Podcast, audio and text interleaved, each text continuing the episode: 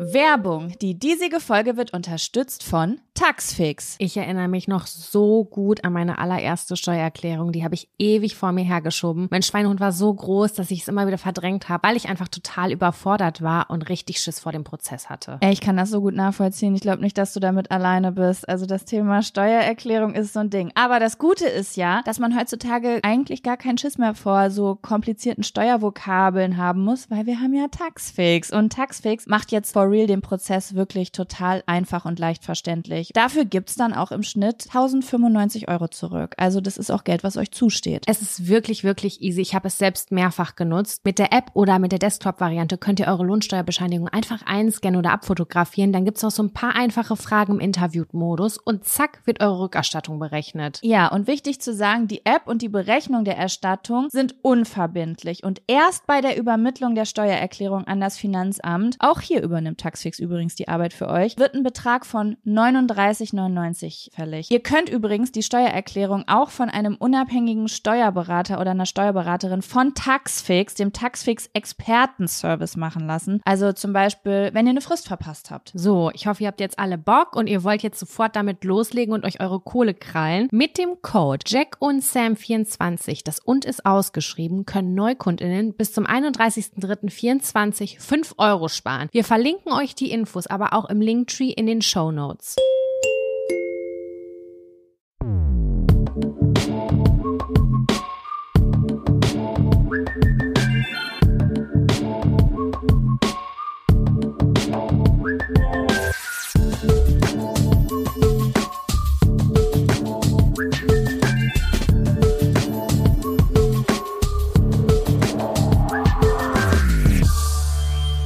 Hallo und herzlich willkommen zu einer neuen Folge Jack und Sam.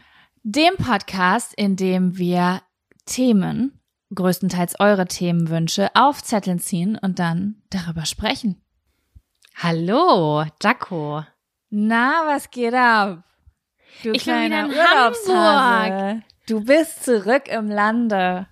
Ja, genau. Ich bin zurück im Lande jetzt schon seit drei Tagen wieder. Und Fühlst du dich jetzt so ein bisschen fremd? Also fühlst du dich jetzt italienisch in der, in der deutschen Kultur? Na klar. Ähm, wie heißt dieses Wort nochmal auf Deutsch? Äh, ich kann mich nicht erinnern. Oh, Nudeln. Ich lieb's. das Ähm. war schon in der fünften Klasse ein Klassiker.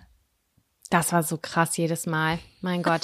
Nee, aber ähm, mir geht's gut. Ich finde, ich wurde hier warm empfangen. Das Wetter war wirklich ganz toll, als ich wiedergekommen bin. Es war sofort auch so richtig sommerliche Temperaturen. Deswegen war das gar nicht so schlecht, dass man nicht wieder so richtig in das Kalte kommt. Aber jetzt ist ähm, schon wieder ein bisschen abgekühlt.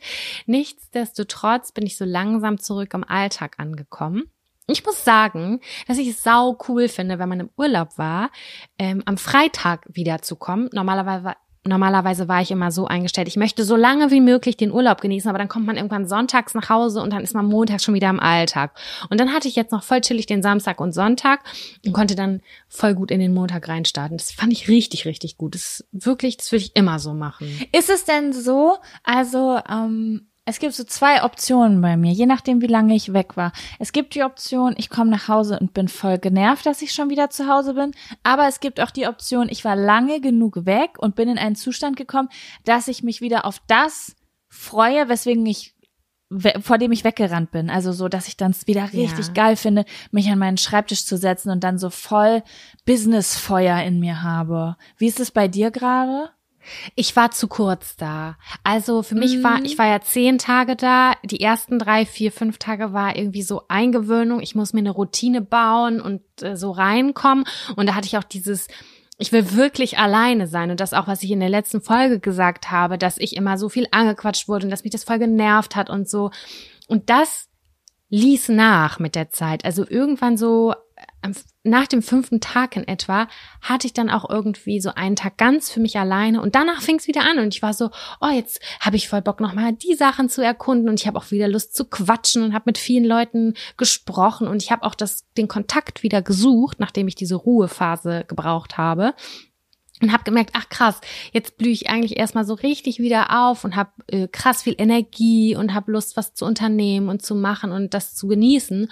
Und dann war es dann doch schon wieder relativ abrupt vorbei. Das war nicht so, dass ich mich dann nicht auf zu Hause gefreut habe. Ich habe mich total auf meinen Freund gefreut und so und ähm, auch Freundinnen und so wiederzusehen. Aber irgendwie war, wäre noch noch eine Woche, aber das wäre natürlich auch absoluter naja, Oberluxus weiß, gewesen. Was, ey, wir haben Freundinnen, ich will hier keine Namen nennen, die sind im Dauerurlaub. Also ähm, gönn dir, dann fährst du halt diese, dieses Jahr noch mal eine Woche weg. Ich bin ja, da pro. Ja, also auf jeden Fall ähm, würde ich das so machen, dass wenn ich dieses äh, Gefühl empfinde, das alleine wegfahren, das war die beste Erfahrung ever. Das hat mir so viele neue Möglichkeiten in meinem Leben gemacht. Egal wo es hingeht, wenn ich da Bock zu habe, das zu machen, äh, dann gehe ich diesem Instinkt nach und ich weiß auch, dass ich das gut anfühlen kann. Auch wenn es vielleicht mal ein oder zwei Tage ein bisschen kacke sein kann. Aber im Grunde genommen habe ich dadurch ja tausend Millionen Mal mehr Optionen und das fühlt sich richtig, richtig genial an. Ich bin da ganz, ganz froh, das gemacht zu haben. Echt jetzt. Schön. Ohne Scheiß. Sehr schön. Finde ich auch sehr inspirierend, hat mich auch sehr inspiriert. Wirklich schön, aber als ich zurückgefahren bin, hatte ich einen richtigen melancholischen, Jaco. Ich bin richtig melancholisch geworden. Ich wollte nicht weg. Und ich bin mhm. früh los und ich habe nochmal alles aufgesaugt. Ich hatte den nettesten Taxifahrer ever. Wir haben noch einen Kaffee zusammen getrunken an der Bahnhofsstation, wo er mich hingefahren hat. Und es war total nett, ganz, ganz lieb. Und ähm, dann war auf dem Rückflug, war der, war der Flieger leer der war sehr, sehr, sehr leer. Und dann habe ich da so meine Musik gehört. Ich habe so eine Urlaubsplaylist, die habe ich mir dann angemacht. Dann habe ich so aus dem Fenster geguckt, aus dem Flugzeug und ist wie so eine Träne auch runtergekullert. Und dann habe ich einen Gedanken gehabt, der mich halt übelst beschäftigt hat. Ich weiß nicht, das ist bei dir bestimmt auch so. Wenn ich in egal welches Land ich reise, ich will dann ganz viel so mitnehmen. Irgendwie. Ich würde am liebsten verstehen, was reden. Also ich würde am liebsten in jedes Land, in das ich reise, würde ich gerne die Sprache verstehen, weil ich gerne mich auch auf, mit so artikulieren würde und weil ich diese Kultur dann so interessant finde und mich, keine Ahnung, mich dann so ein bisschen verbundener fühle und dass ich nicht diese Scheu habe, weil man hat, ich hatte schon so Scheu an manchen Stellen. Und äh, dann dachte ich so im Flugzeug so, es gibt so viele Länder, ey, was ist das für eine Utopie? Also ja, ich verstehe das, dass man dann kurz mit der Kultur und der Sprache verschmelzen möchte, aber es ist halt einfach de facto nicht möglich. Also akzeptiere diesen, dieses Ding und dieses, das ist mir so im Flug bewusst geworden, wie viele Sprachen es gibt, wie viele Kulturen es gibt, wie viele tolle Länder es gibt und dass man niemals alles mitnehmen kann. Und da war ich so voll ich hab so. Das. Äh, ich habe das nicht so, muss ich sagen. Also ich, ich habe das schon öfter gehört, dass Leute auch äh, in Länder gehen und dann äh, ganz doll die Sprache perfekt lernen wollen und so. Und ich habe das irgendwie gar nicht so. Also immer wenn ich irgendwo hinkomme, dann ähm, habe ich schon Spaß daran, so ein grundlegendes äh, Vokabular für den Alltag äh, zu äh, zu lernen, so wie bitte, danke, hallo, tschüss. Ja oder vielleicht fünf Zahlen oder so, weißt du, wie ich das meine? So diese typischen Sachen, weil man ja, ja oft meistens auch dasselbe kauft und so. Ähm, aber ich habe jetzt nicht so, also ich habe jetzt nicht so den Drang, die Sprache komplett zu. Habe ich auch schon mal gehabt oder so, aber ich habe dann, wenn ich jetzt gerade auch so mir das vorstelle, aber ich lerne auch nicht gern Sprachen, habe ich dir ja eben noch erzählt, ne? Weil das ist, das ist zu groß. Ja, ich Aufgabe. auch nicht. Das ist auch das auf ist, äh, viel. Das, das ist eine langfristige Sache, die man sich da vornimmt. Und das, das dauert zu lange, das dauert zu lange für mich, weil ich ja weiß, wenn ich jetzt zum Beispiel in Italien bin, ich will Italienisch lernen. Und dann, ähm, ich weiß, was du meinst, dann ist man gerade kurz, ist man sehr italienisch, wenn man auch da ist. Das meine ich. Ja. Das meine ich. Das Ding ist aber, ich kenne mich ja. Ich weiß ja, dass ich, keine Ahnung, ein Jahr später in, äh, in Nepal stehe und dann aber denke, denke, ich gehöre hierher. So. Ja. Und aber ein Jahr später stehe ich vielleicht in Griechenland und denke mir, boah, ich esse nur noch Tzatziki, ich habe in meinem Herzen mich auch eine Griechin. Aber das meine ich. Genau dieses Gefühl wollte ich gerade beschreiben. Und das, das, genau so hast du das mhm. eigentlich beschrieben, wie ich das auch denke. Dass ich dann da bin und denke so, oh, jetzt wäre ich gerne, könnte ich fließend Italienisch sprechen. Und ich glaube, im Herzen wird es für immer Italien sein, mein Urlaubsland. Und dann war ich in diesem Flugzeug ja, ja, und ja bin so eine Urlaubsplaylist durchgegangen, wo dann auf einmal auch griechische Musik äh, bei ist, französische Musik. In Frankreich will ich dann auch Französin sein und so. Und dann dachte ich so, oh mein Gott, ich will alles. Und es ist nicht möglich.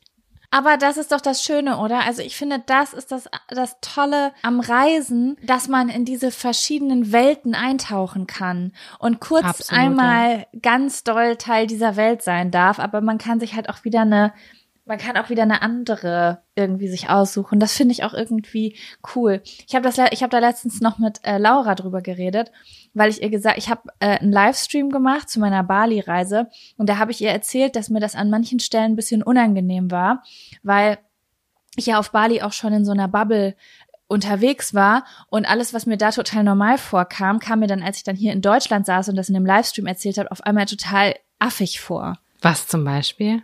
Naja, ich, ich, ich war auf Bali und war da irgendwie jeden Tag bei Atemworkshops und Yoga und bla und saß da, hab gesungen Om Namah Shivaya und in dem Moment, wo ich da sitze, ist das voll meine Realität und dann bin ich aber wieder zurück in 3232 Lübbecke, sitze hier, mache einen Livestream und komme mir fast ein bisschen komisch vor, wenn ich das erzähle. Dann hat sie gesagt, ja, das ist das Phänomen der Muschelkette sagt, dass das man, man das stimmt. Laura hat das ja auch ganz doll, ne? Also mein absolutes Highlight war ja, wo sie eine Cheerleader-Serie geguckt hat und sich ein Cheerleading-Outfit bestellte. Eiskunstlauf war es, Eiskunstlauf, Eiskunstlauf. Weil, da habe ich auch gefragt, was, wo wolltest du denn hin mit dem Eiskunstlauf-Outfit? Aber es war der Hype, der, der Hype war da. Und ähm, das hat man im Urlaub ja auch manchmal so, ne?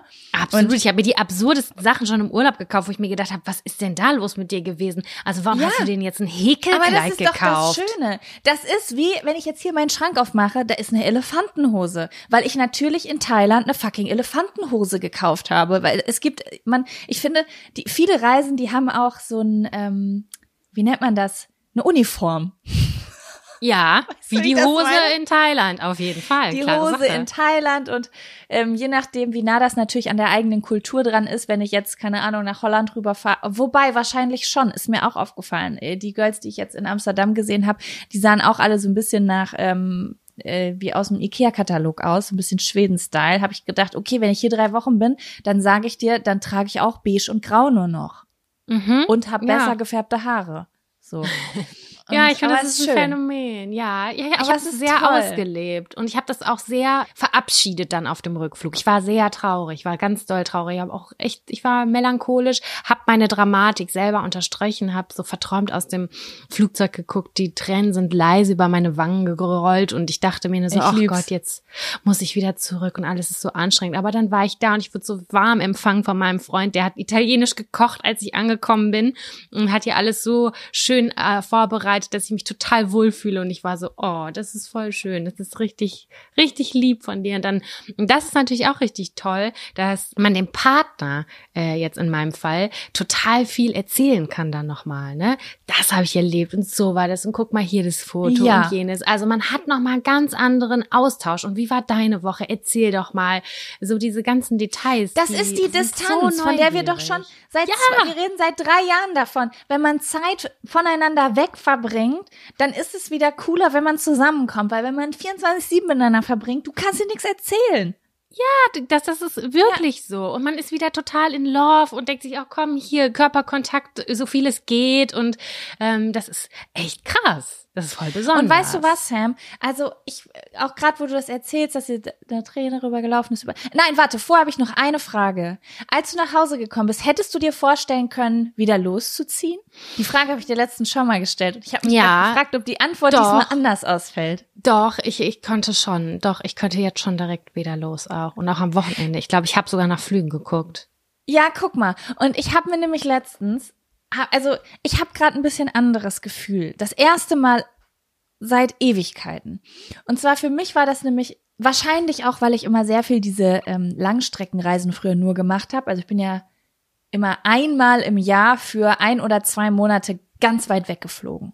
Ne? Mhm. Also äh, Indien, Kambodscha, Thailand und so. Und irgendwie war dann immer, gab's immer dieses da und hier. Also ja ne? Und dann kommt man irgendwie zurück und dann ist das jetzt aber fest, man ist so zurück. Und mhm. im Optimalfall freust du dich auf diesen Kontrast. Aber gerade habe ich so ein bisschen so ein anderes Gefühl. Ich habe gerade so ein bisschen leichteres Gefühl insgesamt, so als könnte ich jederzeit überall wieder hin. Ja, das habe ich also auch. Also im Sinne von, grade. ich habe letztens auch gedacht, so, ich wollte ja unbedingt nach Indien, als ich zurückgekommen bin, ne? Ich war ja so, okay, komm, ich, ich bin jetzt, ich bin weg, ciao, Gesellschaft, ich werde jetzt so eine Verrückte, die äh, drei Jahre lang im Ashram lebt, so war ich ja in meinem Kopf. Und dann habe ich, und irgendwie denke ich jetzt gar nicht mehr so extrem, sondern habe gedacht, du weißt du was, ich werde einfach mal ähm, vielleicht im August nach dem Umzug eine Woche nach, na, in Ashram in Deutschland. Gibt ja auch, auch einen richtig geilen. Idee, Wurde ja. mir aus meiner Community erzählt, mir Fotos geschickt, wie geil das da ist. Mega günstig, voll bezahlbar, richtig geile Kurse. Kirtan gibt's da, hello. Mhm. Und ähm, einfach so ein bisschen leichten, leichteren Fußes zu Hause zu sein. Weißt du, dass das zu Hause nicht immer so schwer wird. Und ich glaube, der Schlüssel dafür ist, immer mal wieder kurz rauszugehen. Total. Erstmal weiß man sein äh, Zuhause wieder zu schätzen, man fühlt sich wieder so ein bisschen lebendig und abenteuerlich.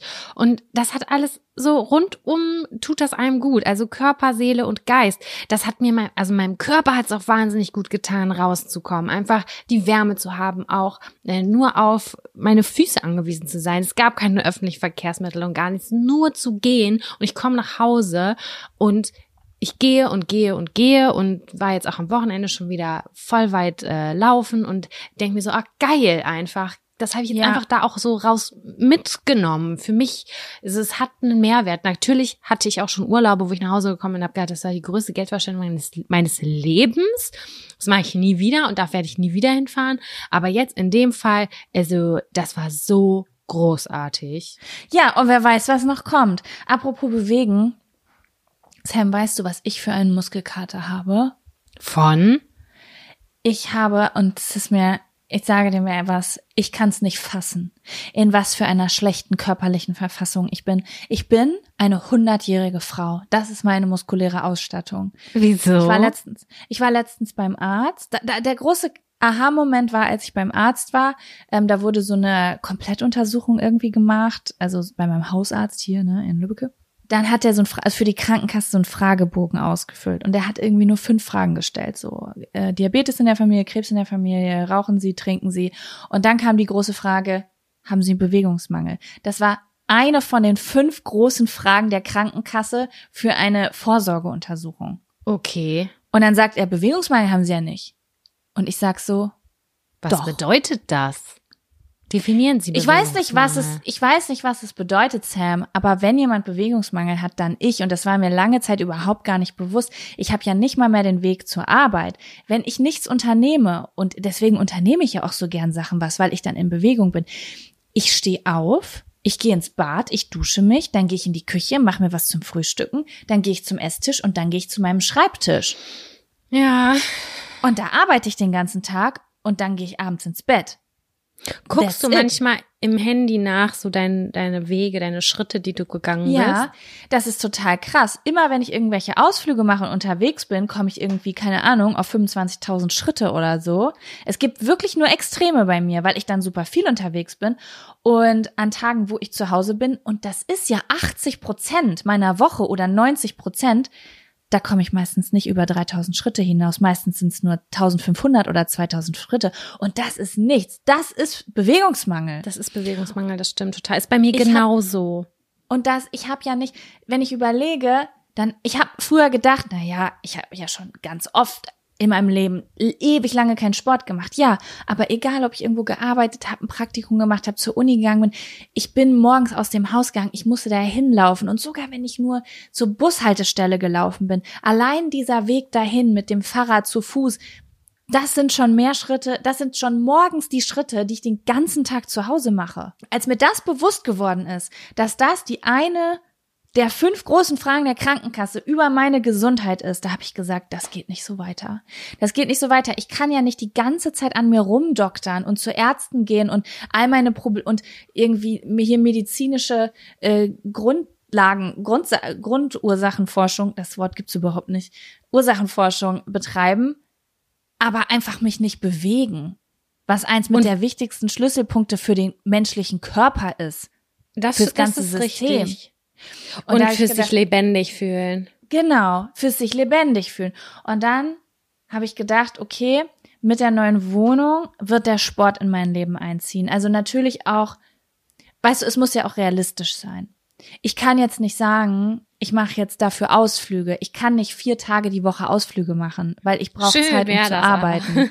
Schön wäre das, aber ich kann nicht sagen, okay, ja, wenn ich auf Reisen bin, da bewege ich mich ganz viel. Wenn ich zu Hause bin, habe ich tausend Schritte am Tag. Das geht nicht. Habe ich gedacht, okay, Jaco, ganz realistisch, einen kurzen Spaziergang am Tag und keine Ahnung, zwei, dreimal die Woche ins Fitnessstudio. Mhm. Ne? Und wenn es nur zehn Minuten Stepper, halbe Stunde, 20 Minuten Krafttraining ist, ist doch scheißegal. Hauptsache so ein so ein bisschen. Und dann habe ich gedacht, ich will aber schon früher anfangen. Und dann habe ich vor einer Woche ein Pamela Reif Workout gemacht. Und ich oh, habe oh, die diese so Workouts heftig, ja letztes Jahr schon mal angefangen. Ich hatte ja so drei Monate, wo ich Pamela Reif äh, Workouts gemacht habe. Und dann bin ich mit denen mit einem Video gestartet, was ich letztes Jahr jeden Tag gemacht habe. Ist das ein Beginner-Video? Nee, es war, das war der Fehler. Es war kein Beginner-Video. okay. Und Sam, ich hatte so ein, das war ein äh, Bauch-Workout. Ich hatte solchen Muskelkater. Ich habe, heute ist Tag fünf. Und heute ist der erste Tag, wo mir nicht mehr doll der Bauch weh tut. Mann, die ist brutal, die Frau. Sogar das Beginner-Video hat mich zerfickt. Wirklich. Ich, ich konnte weiß, so aber lange nicht so, gehen. Äh, es ist bewegen. so effektiv einfach. Ich habe das ja letztes Jahr gemacht und ich war und ich weiß, es ist heftig und es ist überhaupt nicht einsteigerfreundlich. Aber ich habe mich da letztes Jahr durchgequält und ich habe wirklich nach zwei Monaten hatte ich so ein anderes Körpergefühl. Das war so krass. Ich war so viel leichtfüßiger, weil wenn du über diesen Berg drüber bist. Aber Sam, das Kranke war, und ich habe das noch nie von jemandem gehört, und ich möchte jetzt einfach wissen, ob andere Menschen das auch haben. Weißt du, wo der Muskelkater am allerunangenehmsten war? In meinem Hals. Das ist wie so eine Seitenstrangentzündung, ne? Richtig. Ich bin morgens aufgewacht und habe gedacht, ich habe Corona. Ich habe mich irgendwo angesteckt. Ich kenne das ich dachte so, oh mein Gott, ich habe solche Schluckbeschwerden und ich habe gedacht, warum ich drück auf meinen Hals und alles tut weh, als ob ich Blutergüsse hätte, als ob mir jemand gegen ja, den Hals getreten hätte. Und ich dachte so, was ist das? Und auf einmal wird mir bewusst, oh mein Gott, das sind Hals Muskelkaterschmerzen ich hab noch nie jemandem darüber gesprochen. Ich wusste das, ich, ich wusste nicht, dass es bei anderen auch so ist. Ich weiß, dass das bei mir so ist und dass ich grundsätzlich Halsschmerzen bekommen habe, wenn ich diese Pamela Reif Bauchvideos gemacht habe. Habe ich hundertprozentig auch. Und ich habe diese Halsstrangentzündung manchmal im Winter, wirklich. Und dann muss ich ein Antibiotikum nehmen. Und es fühlt sich ziemlich identisch an. Wirklich. Das ist so abgefahren.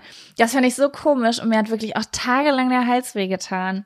Ja, und gestern ging es mir den ersten Tag wieder gut und dann habe ich jetzt das äh, Arschvideo gemacht. Jetzt habe ich natürlich heute habe ich natürlich Arschschmerzen. Jetzt muss ich da wieder vier Tage durch. Also der Einstieg ist nicht einfach, aber ich erhoffe mir, dass ich so ein ganz, ganz bisschen Grundmuskulatur habe, wenn ich dann vielleicht ins Fitnessstudio gehe ich bin immer so der Typ, ich nehme mir so ein Sportvideo vor und das mache ich dann halt voll oft und ähm, will dann darin besser werden. Und das funktioniert bei ihr tatsächlich ganz gut. Wenn du das irgendwie so zehnmal machst, dann merkst du so krass deine, äh, deine, deine Fortschritte. Wenn du wusstest, okay, vorher war ich bei drei, Minute drei schon voll am Sterben, weißt du dann irgendwann so, boah geil, ich bin jetzt im letzten Drittel und jetzt äh, endet das gleich gut. Und ich fühle mich dann auch gut. Es ist so schön, diese körperliche Verbesserung halt auch so schnell zu spüren. Das Auf jeden jeden Fall. Also deswegen gut. finde ich Pamela Reif auch so geil. Ich muss sagen, ich bin Fan. Ne? Sie ist ein Roboter, aber ich bin ja. ein Fan von ihr, äh, von dieser Maschine, weil auch die Videos so kurz sind, wie du schon sagst. Und es ist ja wirklich so, und das ist etwas, was ich schmerzhaft wirklich begreifen musste, weil ich bin ja Mensch der Extreme, ganz oder gar nicht, im Sinne von ich. So bin ich dann. Boah, ich will fitter werden, ich mache jetzt eine Challenge. Drei Monate jeden Tag eine Stunde Fitnessstudio und dann, dann filme ich das Transformationsvideo, so wie Rezo gerade eins gemacht hat. So bin ich mhm. immer. Und nach drei Tagen kann ich nicht mehr. Und dann gebe ich auf. Habe ich schon hundertmal in meinem Leben angefangen. Wisst ihr, wie viele Vorher-Videos und Fotos es von mir gibt für ein Transformationsvideo? Ich habe ich, ich kann, ich habe keine Ahnung, wie viele, bestimmt 20. Aber ich bin niemals über die erste Woche hinausgekommen. Und was ich jetzt wirklich begreifen konnte, endlich war, Consistency is King. Wenn du mhm. jeden Tag fünf Minuten Sport machst für die nächsten drei Jahre, dann bist du sportlicher, als wenn du 200 Mal in deinem Leben extrem anfängst, Sport zu machen, nach einer Woche abbrichst. Ja, das stimmt. Das ist leider so. Und deswegen finde ich ihre Videos so geil, weil Sie sind hart und sie tun am Anfang weh, aber du bist nach zehn Minuten fertig und am Anfang brichst du bei der Hälfte zusammen. Aber beim nächsten Mal schaffst du drei Viertel. Und bei dem nächsten damals schaffst du es ganz. Und irgendwann hast du keinen Muskelkater mehr. Ich und hasse das, wenn ich das nicht durchziehe. Da bin ich mal richtig wütend. Ja, ich weiß, was du meinst, aber das Gute ist ja, Muskeln bauen sich ja bei solchen Übungen wirklich schnell auf und spätestens nach einem Monat kannst du so ein Video durchziehen. Letztes Jahr, ich weiß noch ganz genau, ich habe das Beginner-Video gemacht und ich bin gestorben. Am Anfang. Ich habe das Beginner-Video nicht durchgeschafft. Und ich war nach zwei Monaten so, dass ich das Medium-Video ohne Probleme durchmachen konnte. Ja, finde ich, finde ich interessant und spannend. Bei Bauch. Es geht mir übrigens auch bei funktioniert bei Yoga mir leider so. nicht so gut. Also auch Ja. bei den großen, langen Yoga-Videos von Maddie Morrison, also das ist immer meine, die ich gerne gucke, ähm, weil ich die Videos auch mal so ästhetisch finde einfach. Mann, Äh, sie ist auch einfach eine geile Person, muss ich mal sagen. Ne? Übelst geil. Und wenn ich das dann mache und am Anfang dachte ich mir, ich habe auch ganz normal mit Beginner angefangen, dann Fortgeschrittene und so weiter. Und am Anfang dachte ich mir, oh Gott, ey, ich kann nicht mehr, das ist so anstrengend und ich, ich zittere hier und ich kann auf gar keinen Fall diese Ruhepose jetzt einnehmen. Und aber da merkt man auch so den geilen Fortschritt. Und mein Wunsch ist es, ich habe es auch noch nicht geschafft, die auswendig zu lernen. Also dass ich die dann irgendwo mal machen kann, wo ich kein Video mehr brauche, sondern die in meinem Kopf abgespeichert habe. Jetzt kein 30-Minuten-Video, aber so ein 10-Minuten-Video oder so. Da sagst du was. Das habe ich damals, ich äh, in Indien war ich ja in so einem Ashram, haben wir eben noch drüber geredet. Da war immer morgens und abends Yoga. Und das habe ich dann zu Hause immer ohne Video gemacht. Und das war damals. Voll geil. Gerade wenn ich das erzähle, so traurig, weil ich das aufgehört habe. Aber es war so geil. Da bin ich immer ganz früh morgens aufgestanden, weil ich ja gerade diese Rückreise hatte. Da hast du ja noch diesen Jetlag, wenn du aus dem Osten kommst, dass du so voll früh wach bist. Ne? Mhm. Dann bin ich immer morgens um 6 Uhr aufgestanden oder halb sechs. Und dann bin ich rüber ins andere Zimmer hier bei meinen Eltern und habe mich dann so auf den Boden gesetzt und habe dann erstmal diese Klassiker, so Sonnengruß und so, äh, durchgemacht. Und dann immer so, oh, das war so chillig. Da war ich auch wirklich eine sehr entspannte Person nach dieser Reise. Habe ich so in den Körper reinge... Weißt du, wenn du so, so kurz reinfühlst, boah, was fühlt sich gerade so an, als ob es mega geil wäre, das zu dehnen oder das zu machen Mhm. oder so, weißt du? Das habe ich morgens anderthalb Stunden durchgezogen. Ungefähr einen Monat. Boah, das Und ist ich habe gedacht, da- ja, ich war, ich muss auch sagen, ich war richtig, das hatte nichts mehr mit Disziplin zu tun. Das war wirklich absolut intrinsische Motivation, weil mir das so gut getan hat. Aber ach, ja, das war, ich, es ist, es ist schade. Es ist schade, es ist leider über diesen Monat nicht hinausgegangen. Aber es war ein sehr schöner Monat. Ja, ich finde diese Monate auch immer richtig schön. Es gibt, das habe ich glaube ich auch schon mal erzählt von MyLab, dieses äh, Yoga-Video, wo sie das auch einfach mal so wissenschaftlich auseinanderfriemelt. Das fand ich so interessant auch, was das alles mit einem innerlich macht und wie viele andere Sachen das im Gehirn noch anstößt, dass du auf einmal deine Ernährung viel bewusster wahrnimmst, deine Bewegung viel bewusster wahrnimmst und dass es halt so ganzheitlich ist, weißt du, das fand ich schon echt cool, weil das fand ich interessant. Ich finde das, ich muss auch sagen, ich finde das gerade irgendwie sehr, sehr schön, dass ähm, sehr, sehr viele Praktiken wissenschaftlich untersucht und dadurch auch erklärt werden können. Also gerade wenn es ums Thema Yoga und Meditation geht. Oder äh, ich habe auch gerade äh, eine Doku letztens geguckt, wo zum Beispiel äh, erklärt wurde, was im Gehirn während Kirtan singen passiert. Warum Ah, die Leute da okay. rauskommen und sich so äh, gut fühlen. Ähm, das brauche ich jetzt hier nicht erzählen, aber äh, ich finde das, ich finde das irgendwie richtig cool, weil ähm, es gibt Leute, die sind offen, einfach dafür Dinge zu machen, ohne dass sie es verstehen. Aber ganz viele Leute brauchen auch eine Erklärung. Und ich glaube, dass das für unsere Gesellschaft sowas wie Yoga und Meditation ist für unsere so eine Leistungsgesellschaft, wie wir sie haben, mega krass gesund. Und wenn erst, Ja. wenn die Leute so das verstehen und Leute wie MyLab, die einfach einen mega guten Jo- Aufklärungsjob macht, das so erklären, dass das ist einfach mega wertvoll. Ja, ist es auch. Es, es, es ist total cool, das dann auch nochmal für sich selber irgendwie so einordnen zu können und zwischendurch so ein Gefühl zu haben, so, ah, das hat jetzt damit zu tun vielleicht oder so. Das ist voll schön. Ich mag das auch sehr gerne. Also du hast mich auf jeden Fall inspiriert. Ich glaube, ich werde nach dieser Folge mal wieder eine kleine Yoga-Session ein äh, bauen, weil ich bin jetzt ja durch den Weg in Italien bin ich sehr aufs Laufen und Wandern gekommen. Ich muss jeden Tag viele Meter laufen, damit ich mich gut fühle, damit ich dieses innere Gefühl habe. Aber ich merke auch, dass es für mich in der Kombination mit der Hitze einfach so das Geile war. Und jetzt hier so durch Mhm. Hamburg zu laufen, ohne Steigung, mit etwas weniger warmen Temperaturen, finde ich es nur so mittel. Also es hat nicht den gleichen Effekt. Ich würde jetzt gerne wieder in den Süden gehen, mir Wanderschuhe anziehen und Berge hoch und runter gehen. Ja, es ist genau dasselbe, wie wir eben, äh, als du über deinen Flugzeugmoment gesprochen hast, ne? Wenn man, man möchte Dinge so gern für immer mitnehmen, so wie wenn man jetzt im Urlaub wandern war, wie du, und dann denkt man so, das ist so geil, das mache ich zu Hause auch, und dann ist es immer so, wie so eine Tragik, wenn man das nicht halten kann, ne? Aber ja. eigentlich ist es auch so was Cooles, weil man so viele verschiedene Dinge machen kann. Also die Frage ist, es, ich find's cool, wenn Leute eine Sache für sich finden und das überall auf der Welt machen. Aber sage ich jetzt mal, ob du jetzt in Italien, Deutschland, Schweden und Italien wanderst oder ob du sagst, in Italien wandere ich, in Indien mache ich Yoga und in Schweden habe ich Bergsteigen. Na klar, in, also du kennst ja das berühmte Bergsteigen von Schweden, ne? Das ist ja es ist ja sehr bergig da, oder nicht? Ist sehr bergig da auf jeden Fall. Da habe ich das Bergsteigen für mich entdeckt, in den schwedischen Alpen. Und ja, ist ja auch cool, oder? Ja.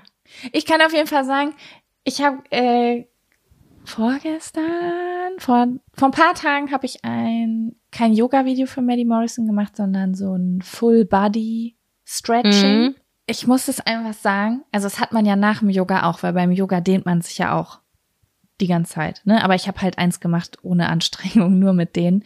Ich liebe das Kribbeln in den Gliedern im Körper nach dem Dehnen. Und nach Yoga ist ja auch dasselbe. Ich finde es so geil. Außer im Nacken- und Kopfbereich, das mag ich gar nicht. Da habe ich das gar nicht. Manchmal, wenn ich verspannt bin, dann mache ich auch diese Rücken-Nackenübungen und dann kribbelt das im Nacken und dann kann ich mich gar nicht richtig nach vorne beugen oder so, weil mein ganzer Nacken so oh, sich ganz eklig anfühlt. Und dann denke ich immer so, oh nee, i, aua, aua, das will ich überhaupt nicht. Und sie sagt dann oh, aber auch zwischendurch so, nicht. sofern das möglich ist, doch wenn ich so richtig verspannt bin, dann kann ich meinen Kopf zum Beispiel nicht hängen lassen oder ich könnte mir niemals auf dem Kopf über einer Badewanne die Haare waschen. Kennst du das, wenn das so richtig weh tut im Nacken? Oh ja. Das kenne ich, das kenne ich. Ja, ich meine auch nicht, während man die Übung macht, sondern manchmal, es gibt ja auch im Yoga immer dieses ähm, Shavasana, Shavasana, heißt das so? Mhm. Also wenn du dich danach hinlegst, das Liegen zum Schluss, das Beste an ja. allem. Und ich habe das dann immer, dass mein ganzer Körper kribbelt. Also meine Beine und meine Arme, alles kribbelt, als ob da ganz viel Energie drin ist, weil ich alles so lang gezogen habe. Oh, das passt ein bisschen zu meinem Abfaktor. Das gehört was zu deinem Abfaktor? Ja, das passt ein bisschen zu meinem Abfaktor, den ich gleich ah, erzählen okay. werde. Weil ich, also ich hatte das, ich kannte das früher nicht und ich habe dann ja in diesem Ashram da das erste Mal Yoga gemacht und ich weiß noch, dass nach der ersten äh, Yogastunde haben wir uns halt da hingelegt und haben dann da halt eine halbe Stunde, do, das nennt man irgendwie so Integration, ne, sich hinlegen und das erstmal so den Körper arbeiten lassen. Und dann lag ich da und dann hat mein Körper so gekribbelt und es hat sich so gut angefühlt, dass ich heulen musste. Oh. Weil ich das oh. so schön fand. Und das ist für mich voll die Motivation, immer Yoga zu machen oder mich einfach nur zu dehnen. Manchmal sitze ich abends vorm Fernseher und fühle mich scheiße und dann dehne ich mich einfach nur, damit ich mich hinlegen kann und damit meine Beine kribbeln. Das ist total gut. Ja, ich finde, ähm, Yoga macht auch immer krass emotional. Wenn die immer am Ende sagt und bedank dich bei dir selber, dass du die Zeit für dich genommen hast, muss, da muss ich grundsätzlich heulen. Ich weiß nicht warum, ah, aber dann denke ich immer so, mhm. oh mein Gott, it's so touching. Äh, ich bin emotional an dieser Stelle. Es ist jedes Mal das bei mir das Gleiche. Und das habe ich voll oft gehört, dass viele weinen müssen beim Hüftöffner. Das habe ich nicht. Mm, also das. Ich habe das um meine auch nicht. Aber keine Ahnung. Äh, ich lese gerade voll das äh, spannende Buch, das heißt Inner Os, ich weiß nicht, wie man Osteopathie auf Englisch ausspricht, sorry, Inner, Inner Oste äh, Osteopathie. äh, und äh, da geht's auch darum, wie ähm, nicht ausgelebte Emotionen, also wenn du dich zusammenreißt zum Beispiel oder irgendwelche Traumata oder so, dass die sich im Körper äh, einfach als Verspannungen festsetzen. Also du hast mhm. Stress im Körper und du kannst den nicht releasen, nicht rauslassen. Und dann äh, kriegst du halt so Verspannungen. Und es gibt halt immer so typische Stellen, glaube ich, wo man das hat. Und ich glaube, viele Frauen, habe ich auch schon gehört, haben das äh, im Hüftbereich. Und wenn die dann anfangen, das lang zu ziehen, dann, äh, dann kommt da, also dann bewegt sich da was. Weiß mhm. nicht, also die Hormone kommen dann hoch. Und das ist aber was Gutes. Ich habe das, ich komme ja nicht an meine Füße, ne? Mhm. Das ist bei mir zu Kurs hinten quasi, die Strecke vom Arsch bis zu den Füßen. Und wenn mhm. ich das dehne, dann werde ich wütend. Richtig, richtig wütend. Und wenn du richtig, richtig warm bist, wenn du richtig, richtig dolle warmen Sport gemacht hast, Cardio, kommst du dann näher dran? Ja, ich komme auch, wenn ich mich jetzt anfange zu dehnen und Sport, dann komme ich auf jeden Fall dran. Also ich, ich komme da, ne, also ich meine jetzt, ich komme nicht dran, wenn ich, wenn ich jetzt einfach mich hinstelle und versuche an meine Füße zu kommen, dann komme ich nicht dran. Mhm. Und es ist aber so, wenn ich das dehne und da, also es ist wirklich so, wenn ich mich jetzt da dehnen würde und mein Freund würde reinkommen oder du würdest reinkommen, ich würde sagen, was? So wäre ich. Weißt ja, du? Ah, Okay. Weil ähm, du da so in deinem ganz, Element bist und so. Nee, ich bin genervt. Also das zu dehnen macht ganz negative Gefühle in meinem Körper. Aber wenn ich das ganz lange dehne und das weich wird, so dass ich richtig weit nach vorne komme, dann geht's mir richtig, richtig gut. Als ob ich was gelöst hätte. Ah, okay. Wollte ich gerade fragen, ist das dann was Emotionales oder was Physisches oder? Ich glaube beides. Keine Ahnung. Aber das finde ich, das ist cool an Ich weiß zum Beispiel irgendwie. bei mir, dass ich eine Zuckerseite habe. Bei mir, ich kann alles mit links besser, obwohl ich Rechtshändlerin, Händler, Händlerin, Händlerin, keine Ahnung, Händlerin. Ich mache, ich schreibe mit rechts grundsätzlich, aber ich kann eigentlich alles mit links besser. Ich bin viel weicher im Links, ich bin viel flexibler, ich kann mich viel besser dehnen. Das, das also das merke ich halt so, einfach. Ich. Das ist voll spannend. Mhm. Meine Weil rechte Seite ist, ja ist aber auch insgesamt meine schwache Seite im Sinne von, ich habe auch alle Krankheiten nur auf der rechten Seite. Also so Rückenprobleme, Verspannungen, Zahnschmerzen, ist alles immer mhm. rechts. Sam, wo ja. du eben deinen Abfaktor schon angesprochen hast, habe ich mir ja. überlegt, ich frage, stelle dir die obligatorische Frage, ob du einen Fun und oder einen Abfaktor hast und ob du mit dem Abfaktor starten möchtest, um uns äh, ihn zu erzählen. Ich möchte jetzt wissen, was für ein Abfaktor-Kribbeln du hast. Äh, ja, also ich habe einen Abfaktor, einen Fun-Faktor habe ich eigentlich eben schon noch mal so ein bisschen gesagt, so ähm, diese positive Erkenntnis aus dieser Italienreise. Ich weiß nicht, müsste ich jetzt nicht noch mal äh, im Detail mhm. aufzählen, aber was hast du denn so noch für, hast du beides oder eine Sache nur? Ja, ich habe äh, zwei kleine Sachen. Sowohl beim Ab Ah ja, okay. Perfekt. Also ich habe ich hab beim, beim Fun-Faktor zwei kleine Sachen und beim Abfaktor eine kleine Sache. Mhm, mein Hund okay. hat mehrere, falls ihr ihn hört. Okay. okay. Dann kommt jetzt der, Abfaktor. Abfaktor. Sam, was ist dein Abfaktor diese Woche? Ich habe seit sieben Tagen Restless Legs. Und zwar ganz oh, Natur. Ist das neu? Ich weiß, Hast du das schon immer? Nein, ich, ich habe das manchmal so phasenweise. Das hat sich in Italien, hat sich das angekündigt, obwohl ich da sehr, sehr, sehr aktiv war. Ich habe mich super viel bewegt, ich habe viel getrunken. Ich hab, ja, ich habe mich da, ich bin viel geschwommen, wirklich. Ich bin im Meer Bahnen geschwommen, immer von der einen, von den einen äh, Sonnenschirm zu den anderen Sonnenschirmen. Ich mich betätigen wollte, ich habe mich richtig gut und vital gefühlt. Und irgendwann fing es an, ich kann nicht einschlafen, weil meine Beine kribbeln und die sind unruhig. Und ich habe das schon mal erzählt, dass das ein Abfaktor von mir ist, dass ich das immer habe. Ich bin immer super unruhig mit den Beinen. Und wenn ich mit jemandem auf der Couch liege, dann weiß ich schon immer, oh Gott, ja, ich muss rumzappeln. Ich kann meine Beine einfach nicht. Und das kann auch nervend sein, das verstehe ich auch. Also das ist. Ja. Ich, ich strahle dann halt einfach eine Unruhe aus. Und seit fünf Tagen, Jocko, ich schlafe jede Nacht maximal, wenn es hochkommt, vor Erschöpfung drei Stunden, weil meine Beine so unruhig sind. Und ich weiß, meine Mama hat das ganz dolle. Meine Mama war deswegen auf Kur unzählige Male, das kann auch psychosomatisch sein, ne? Und Stress sehr viel. Und seit keine Ahnung, seit einer Woche kann ich nicht schlafen. Und meine Beine kribbeln und kribbeln und kribbeln. Ich habe ah, recherchiert. Auch.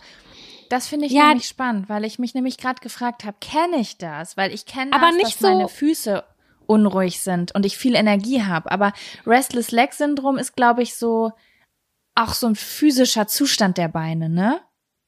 Das, wenn du sagst, es kribbelt. Das ist nicht diagnostiziert, also das ist jetzt für, von mir einfach so, dass ich gemerkt habe, ich kann einfach nicht schlafen, weil meine Beine extrem unruhig sind. Aber es ist nicht unbedingt so, dass mh, mm, du merkst jetzt nicht die Nervenenden oder du hast, ich habe keine Schmerzen oder so. Ich merke einfach nur, die haben als hätten die krass viel Energie. Die müssten eigentlich jetzt losrennen. Was ähm, wo ich entgegenwirke und ich ja extra viel laufen gehe oder so, weißt du, damit ich merke, meine Beine sind erschöpft am Ende des Tages. Also es ist unabhängig von Bewegung.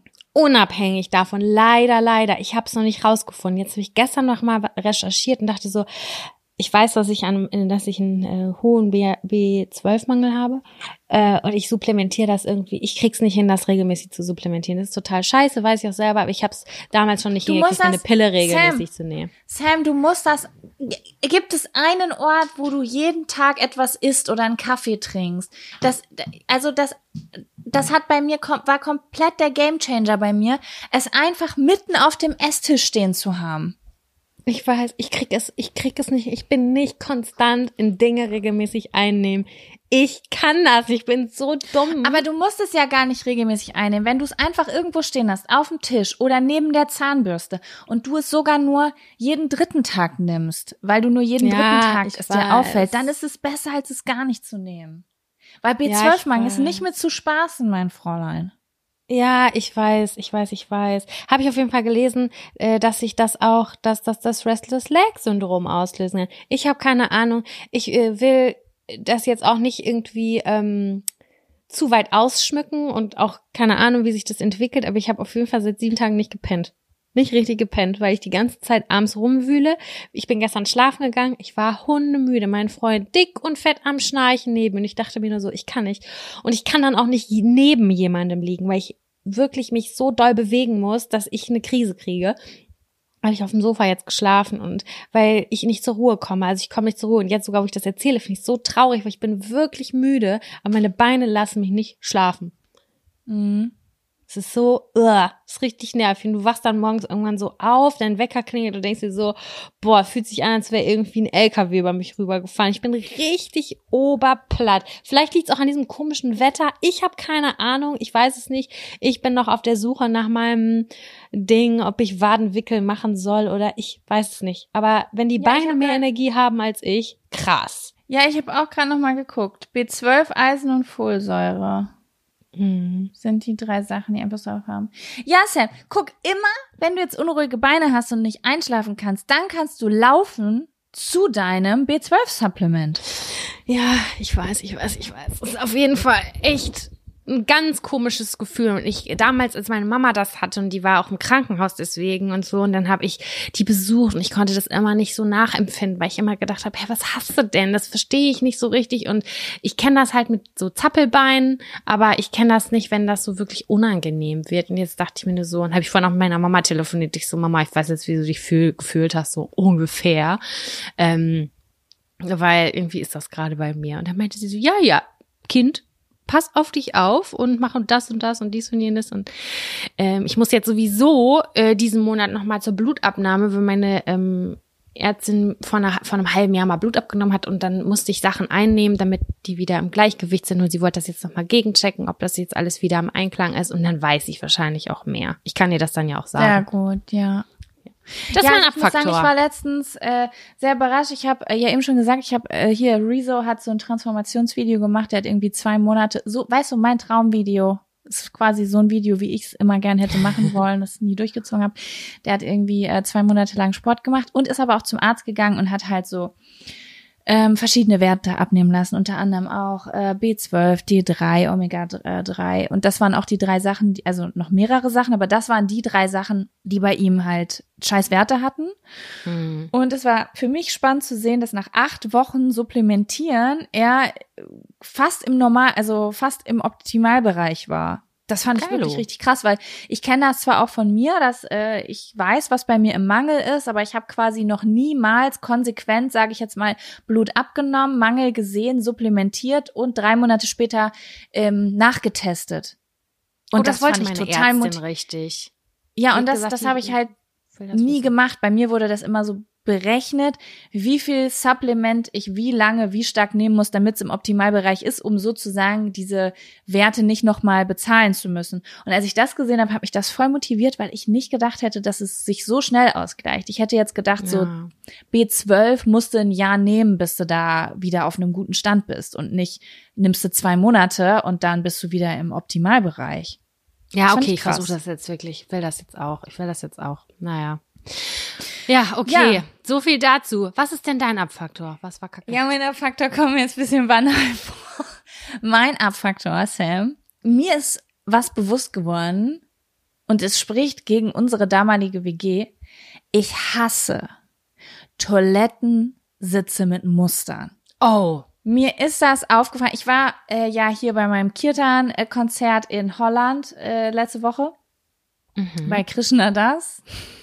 So Warum lachst du dabei so? Weiß ich auch nicht, weil es so äh, Krishna Das, das ist so Hare Krishna, es ist so, es klingt irgendwie, es ist so, es hat so einen religiösen Touch einfach, immer Okay. wenn man das so ausspricht. Ähm, genau, da war ich dann halt und äh, war auch ganz in Ordnung und dann, also war ganz cool. Und äh, das war ja in Amsterdam. Und dann sind Kevin und ich danach in ein indisches Restaurant gegangen essen. Und wir kamen da raus und ja, wir haben jetzt irgendwie zwei Stunden lang indische Mantras gesungen, haben wir gedacht, ja, irgendwie hab ich jetzt Bock auf Indisch. Komm, lass einfach Na mal so klar, tun in das Holland, als wären wir in Indien. ja. Ne? Und ähm, das Ding ist aber, wir waren in Amsterdam und wir haben es uns natürlich nicht nehmen lassen, erstmal einen kleinen Umweg durch einen Coffeeshop zu machen. Ja. Und dann, ja, war ich ein bisschen erschrocken, weil, äh, also da kannst du ja Marihuana legal kaufen. Und dann habe ich nach ewig langer Zeit, also ich glaube nach drei Monaten, das erste Mal wieder gekifft. Und zwar so, dass ich einfach nur einmal dran gezogen habe. Mhm. Und Sam, was soll ich dir sagen? Ich habe einmal dran gezogen, ich habe mich so gefühlt, als hätte ich das ganze Ding geraucht. Ach Und krass, so war es so ich- stark. Das war so, sta- also es war pur, aber ich habe trotzdem nur einmal gezogen. Ich habe nur ein Mhm. einziges Mal gezogen und es war so, wow, okay, damit habe ich nicht gerechnet. Und so bin ich dann in dieses indische Restaurant rein. ich hätte gern einmal alles. Und ich habe das und und es war so, das war so ein schickes indisches Restaurant. Ich kam mir komplett fehlplatziert vor. Wirklich, also Okay. Das war wirklich so, okay, wow, wie auffällig bin ich? Und Kevin immer, nein, du bist nicht auffällig. Ich habe ihn angeguckt und er hatte voll rote Augen und ich dachte, das war mir so unangenehm. Auf jeden Fall bin ich dann da auf die Toilette gegangen. Und dann bin ich so eine ganz steile Treppe runter, die auf jeden Fall schon mal eine Herausforderung war. Und dann bin ich aufs Klo gekommen und dann war das ein Klo mit Muscheln drin. Auch Also durchsichtig so ein- mit Muscheln drin. Durchsichtig mit Muscheln drin. Okay. Und auch noch so Find kleinen edel. Sandpartikeln und sowas. Also so wie in unserer damaligen WG der Maschendraht, der Stacheldrahtzaun drin war, waren Mhm. da halt Muscheln drin. Ich konnte einfach nicht sehen, ob dieser Toilettensitz sauber ist oder nicht. Und in dem Zustand, in dem ich war, konnte ich das noch viel, we also war es einfach noch anstrengender, das herauszufinden. Weißt du? Ich glaube, das ist das Ding mit diesen Mustertoiletten. Man soll es halt nicht sehen. Aber das Ding ist, dass wenn du das zu Hause hast, ist das die eine Sache. Wenn du weißt, wann du das das letzte Mal geputzt hast oder du weißt, jeder in diesem Haushalt setzt sich ja auch auf die Brille drauf. Ja. Aber in öffentlichen Toiletten ist ja, sind ja ganz oft Urintropfen auf der Toilette. Also ja, das ist für mich, ich weiß nicht, Bauen. ich weiß nicht, wie andere Leute auf öffentliche Toiletten gehen, aber für mich ist es so, ich komme in die Toilette und in dem Moment, wo ich die Toilette sehe, entscheide ich, wie ich mit dieser Toilette verfahre. Also entweder ich sehe, diese Toilette sieht trocken aus Ja. und dann setze ich mich auch da drauf, wenn die trocken und sauber aussieht. Oder ich sehe irgendwie, da sind irgendwie Urinspritzer drauf, dann nehme ich auf Klopapier, mach das weg, aber setz mich trotzdem nicht drauf, sondern piss so Ja. in Skispringerstellung. Äh, genau, oder es ist halt äh, so eklig, dass ich es nicht mal wegmache und einfach versuche, nichts zu berühren, während ich mit meinem Arsch irgendwo in der Luft hänge. Das sind die drei Optionen. Wenn diese, dieser Toilettensitz aber Muster hat, kann ich das nicht abchecken. nee, das kannst du nicht. Und das habe ich richtig doll gehasst, weil ich wirklich, wirklich an diesem Abend mich gerne auf die Toilette gesetzt hätte. Oh, das ist anstrengend. Ja, ich verstehe das total. Also ich muss sagen, dass ich es sehr liebe, wenn es da ein Desinfektionsding gibt und dass ich da einmal kurz mit Klopapier das selber reinigen kann. Was Ja, aber wenn ich das nicht mal sehe, wie nass, weil das ist ja auch etwas, wenn ich sehe, wie, wie nass oder wie vollgepisst dieser Toilettensitz ist, dann weiß ich auch, wie viel Klopapier ich brauche. Aber ich habe ja immer ganz doll Angst, dass irgendwas Ekliges an meine Hand kommt. Deswegen fasse ich Ja. auch so Türklinken nicht an. Und dann ist es schon die Gefahr, dass die Nässe vielleicht durch das Klopapier durchkommen könnte. Ah, okay. Ja, dann nehme ich ganz viel Klopapier. Ja, ist wahrscheinlich auch besser. Auf jeden Fall finde ich das kacke, weil ich finde, eine äh, Toilette ist ein Ort, der ja eigentlich steril sein sollte im öffentlichen Raum. Das ist er natürlich nie, ist mir klar. Aber das, der, es gibt einen Grund, warum Toiletten im öffentlichen Raum meistens weiß sind. Das ist derselbe Grund, warum im Krankenhaus fast alles weiß ist. Es gibt einfach Orte, da möchtest du, dass es weiß ist, damit du siehst, ob es sauber ist. Ich möchte auch nicht, dass alles im Krankenhaus in Blumenmustern ist und ich nicht sehen kann, ob das sauber ist. Ich find's auch nicht geil, muss ich auch sagen. Und es ist zum Glück ja nur relativ selten der Fall. Also mh, diese Das stimmt. Ho Holzklodeckel, die auch noch in 323 in 2 Lübeck sehr verbreitet sind, auf die ich mich sehr gerne sitze, wenn ich weiß, dass es ein sauberer Haushalt ist, weil ich die, weil die sehr warm am Arsch sind und das finde ich gemütlich. Aber auf einer öffentlichen oder Restauranttoilette möchte ich auch keinen Holzklodeckel haben oder ich für mich Nee. persönlich nicht insgesamt, weil ich das Gefühl habe, Holz saugt auf. Ne? Wenn ich auf meinem Brettchen Ah, in der ja. Küche äh, eine, eine Tomate schneide, dann oder eine Zwiebel schneide, dann weiß ich, wenn ich darauf einen Apfel schneide, dass der gleich danach schmeckt. Und irgendwie habe ich das Gefühl, oh Gott, Voll. schmecken ist in diesem Kon Ich muss gerade I, ekelhaft. Aber ähm, ja, also die in der, im privaten Raum finde ich es auch in Ordnung, sofern man sich da wohlfühlt. Was ich auch ganz schwierig finde, ist, ähm, insbesondere auf Bahnhöfen sind diese ähm, selbstreinigen Klodeckel. Die haben dann immer noch so eine Flüssigkeit da drauf und da weiß ich immer nicht, ist das noch der Pisserest vom Vorpinkler oder Pinklerin? Ja. Oder aber ist es Desinfektionsmittel oder aber es ist Wasser. Ich will keine Flüssigkeit in keiner Form Nein, auf meinem ich auch nicht. Klodeckel. Das soll schön trocken sein. Das ist das Allerwichtigste. Also, das ist jetzt der große Wunsch an die Welt da draußen. Bitte weiße, trockene Toilettensitze. Besonders in Restaurants, wo ich 20 Euro für ein Curry bezahle. Da möchte ich Ja, keine ja. Muscheln in einem Nee. Toilettensitz, wenn ich bekifft bin, vor allen Dingen. Ich hatte ähm, auf dem Bahnhof auch noch mal in Italien so eine kleine Situation, da wusste ich auch nicht mit ähm, äh, umzugehen, nicht am Bahnhof, am Flughafen. Die hatten da nirgendwo an öffentlichen Toiletten Klodeckel insgesamt. Also es war wirklich nur die Schüssel ohne Klodeckel. Weißt du, wie ich meine? Mhm. Das hat man manchmal Ja. so. Und ich musste groß. Und ich war so, Oh, Gott. ich fühl's gar nicht, sorry, ich kann nicht, ich kann nicht, weil nein, das ist für mich noch mal eine Stufe näher dran am Abgrund. Obwohl viele, also so wie wenn man das hochklappt, ne? Da kann ich mich gar nicht draufsetzen, weil das, Das fühlt mich, sich auch das- ungemütlich und Ding falsch an. Für mich ist auch, äh, oben ist der Klodeckel, aber das, was man hochmacht, die, diesen Rand, den da mal hat, das ist für mich der Rand, wo die Männer, wo Männer drauf pissen. Das ist für mich der Männerurinrand, weil das immer das Ding ist, Männer, die sich Also nicht wenn du das hinsetzen beim Pissen. hast, oder was? Ja, das ist ja, weil Ja, Männer, genau. so Männer, die sich nicht hinsetzen zum Pinkeln, machen immer das Ding hoch und pissen dann aber auf dem Rand von der unteren Schüssel. Und deswegen Genau. eh- ist das für mich schon Teil der Toilette. Das ist für mich auch Teil der Toilette. Das ist Teil des Abgrundes und damit möchte ich nicht in Berührung kommen. Finde ich auch ganz schwierig. Also ich sag's mal so, ich habe die Wurst noch ein paar, paar Stunden mit mir rumgetragen. Ich konnte nicht. Das war mir Aber nicht Falsch. in der Handtasche, sondern in der in, im Enddarm. im Endtime, ja. Da haben die Vögel schon dran gepickt. Auf jeden Fall äh, fand ich das auch ganz blöde. Naja, okay, so viel Das kann ich Toilettencontent verstehen. für heute. Ich hatte das ja mal. Ich habe die Story bestimmt schon mal erzählt an einem indischen Bahnhof. Da war nämlich auch nur so eine Schüssel. Und ich hatte Durchfall. Das heißt, ich musste da auf Klo gehen. Und dann gab es kein Toilettenpapier, sondern nur einen Wasserhahn, der aber so unten am Boden war, so 20 Zentimeter über dem Boden. Ey, das war eine Akrobatik, Sam. Das war. Henry, das verstehe ich nicht. Kannst du es mir bitte nochmal erklären? Ich habe es jetzt wirklich gerade versucht mir vorzustellen. Nochmal bitte. Du hast eine Toilette, alles ist dreckig, alles ist richtig siffig, es ist nur eine Schüssel ohne irgendwas. Ja. Und dann ist da auch kein Klopapier und keine Arschspritze, keine Arschpistole oder sowas, sondern einfach nur so, so ein Wasserhahnanschluss wie im Garten manchmal, so unten am Boden, wo man so einen Schlauch anschließen kann, weißt du? Ja. Und dann? Und dann musste ich mich bücken und mit, ich, ich muss es jetzt so sagen, muss, musste ich meinen Rock hochmachen, mich bücken, musste diesen Wasserhahn anmachen, der den Boden nass gemacht hat und musste mir da den Arsch waschen mit der Hand. Und dann Also, war da aber es- nicht es mal ein Waschbecken.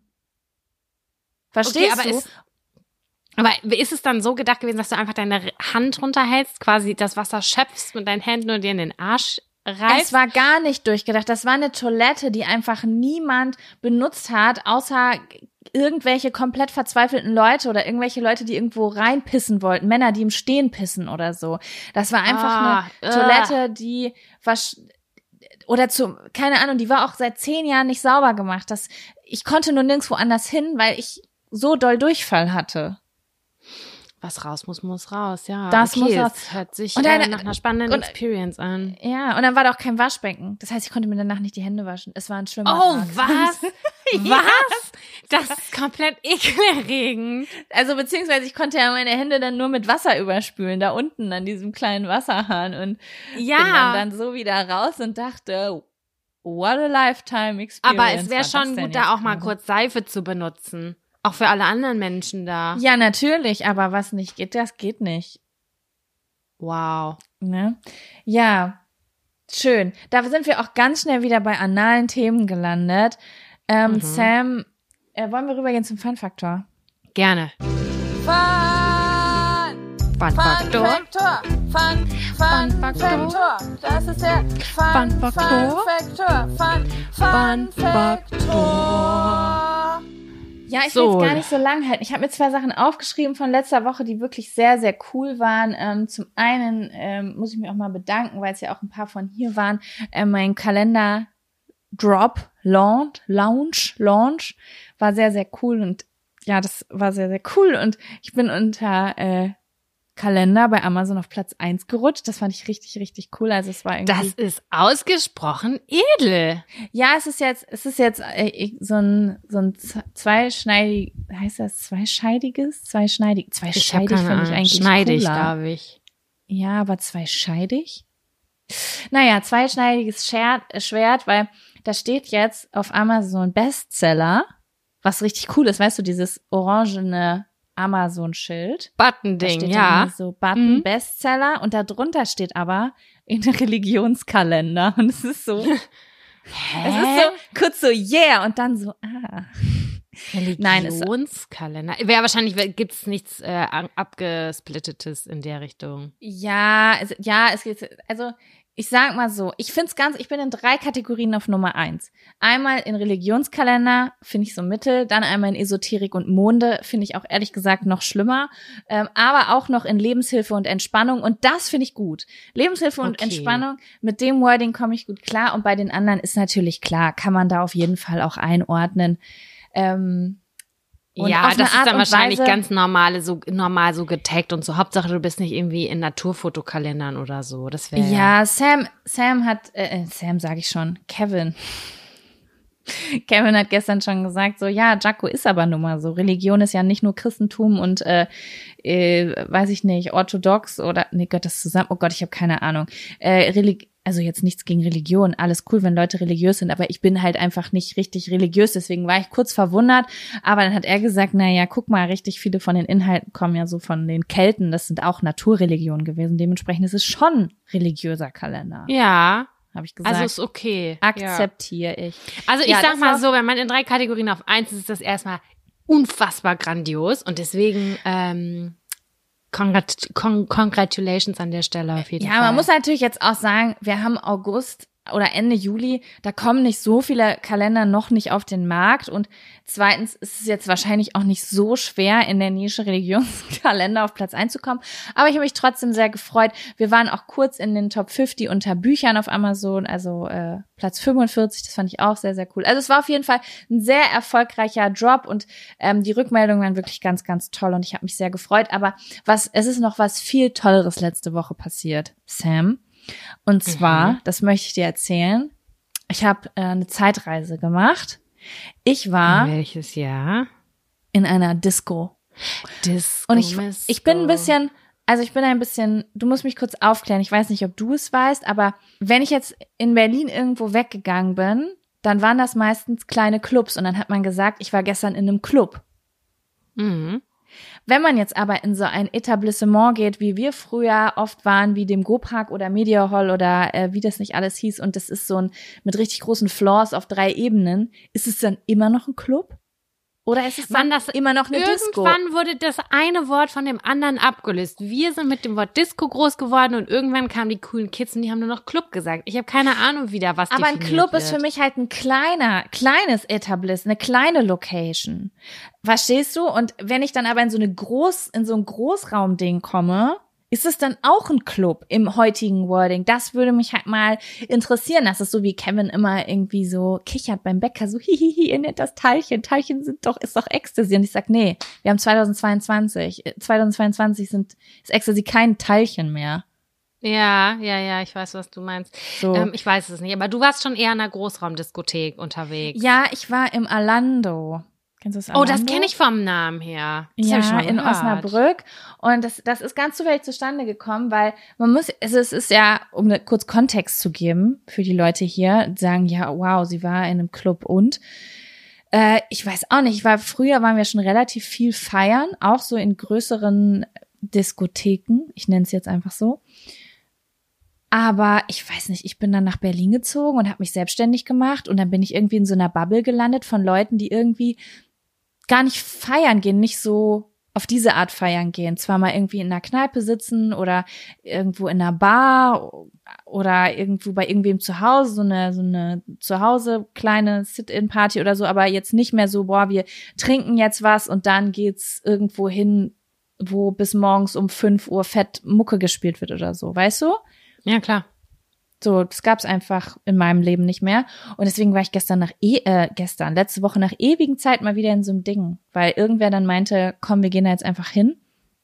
Mhm. Und äh, es war richtig geil.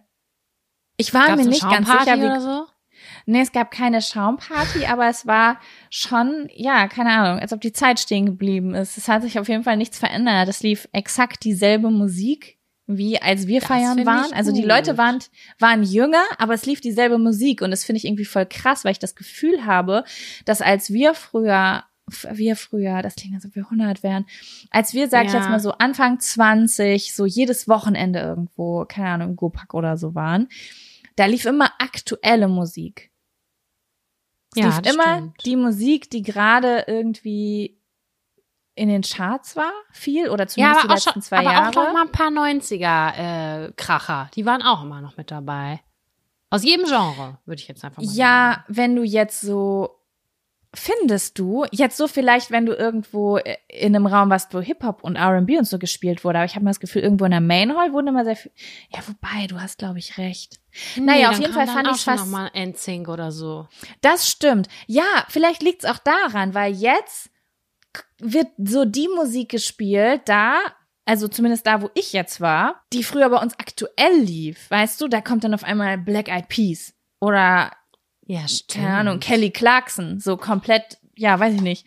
Fand ich irgendwie spannend. Aber es war auf jeden Fall ein sehr cooler Abend. Ich habe sehr, ich habe sehr, sehr viel Alkohol getrunken. Ich habe bei Instagram gesehen, dass du gesagt hast, dir geht's schlecht am Folgetag, dass du einen Kater Ja, ich hab- einen schlimmen Kater. Ja, ich habe auch durcheinander getrunken. Ich wollte ja gar nicht trinken an dem Abend und dann irgendwie hat das angefangen, dass irgendwie die ganzen Leute, das hat angefangen mit einer mit einer Runde Pfeffi. Alle haben gesagt, oh, sie ja, wollen Pfeffi. Böse. Und dann habe ich sechs Pfeffis bestellt. Und dann haben aber vier Leute, wollten den da nicht trinken, weil sie den eklig finden. Und die habe ich mir dann reingeflötet, weil es mir zu schade war ums Geld. Und dann habe ich gemerkt, so, oh, also jetzt bin ich aber gut drauf. Das finde ich aber ganz geil. Dann machen wir weiter. Weiter geht's. Und dann, ja, da habe ich, es gibt ja, du kennst das ja bei mir, ne? Ich bin sehr, sehr vernünftig beim Trinken und dann gehe ich so über eine Grenze und dann bin ich limitless. Das stimmt. Das liebe ich Ja? auch sehr an deiner äh, Art und Weise, mit Feiern zu gehen. Ja. Ja, es ist, es ist dann sehr, ähm, wie heißt es immer bei Kaulitz jetzt, zügellos. Es wird zügellos. Und ich war sehr, sehr zügellos. Also, aber es war sehr lustig auf jeden Fall. Es war sehr lustig, äh, sehr viel getanzt, sehr viel rumgesprungen, mh, sehr viel gegrölt auch. Geil, ich Und, liebe ähm, das.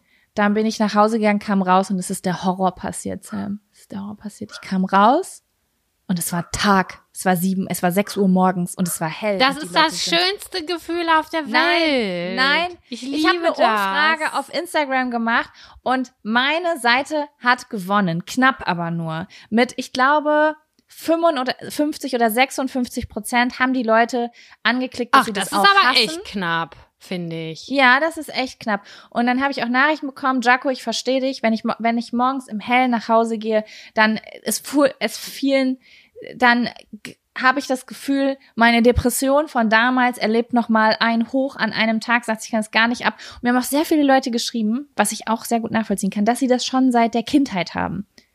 Und das ist ja bei mir auch so. Ich habe aber so, die schön, also ich habe so schöne jugendliche Erinnerungen daran und auch jetzt so.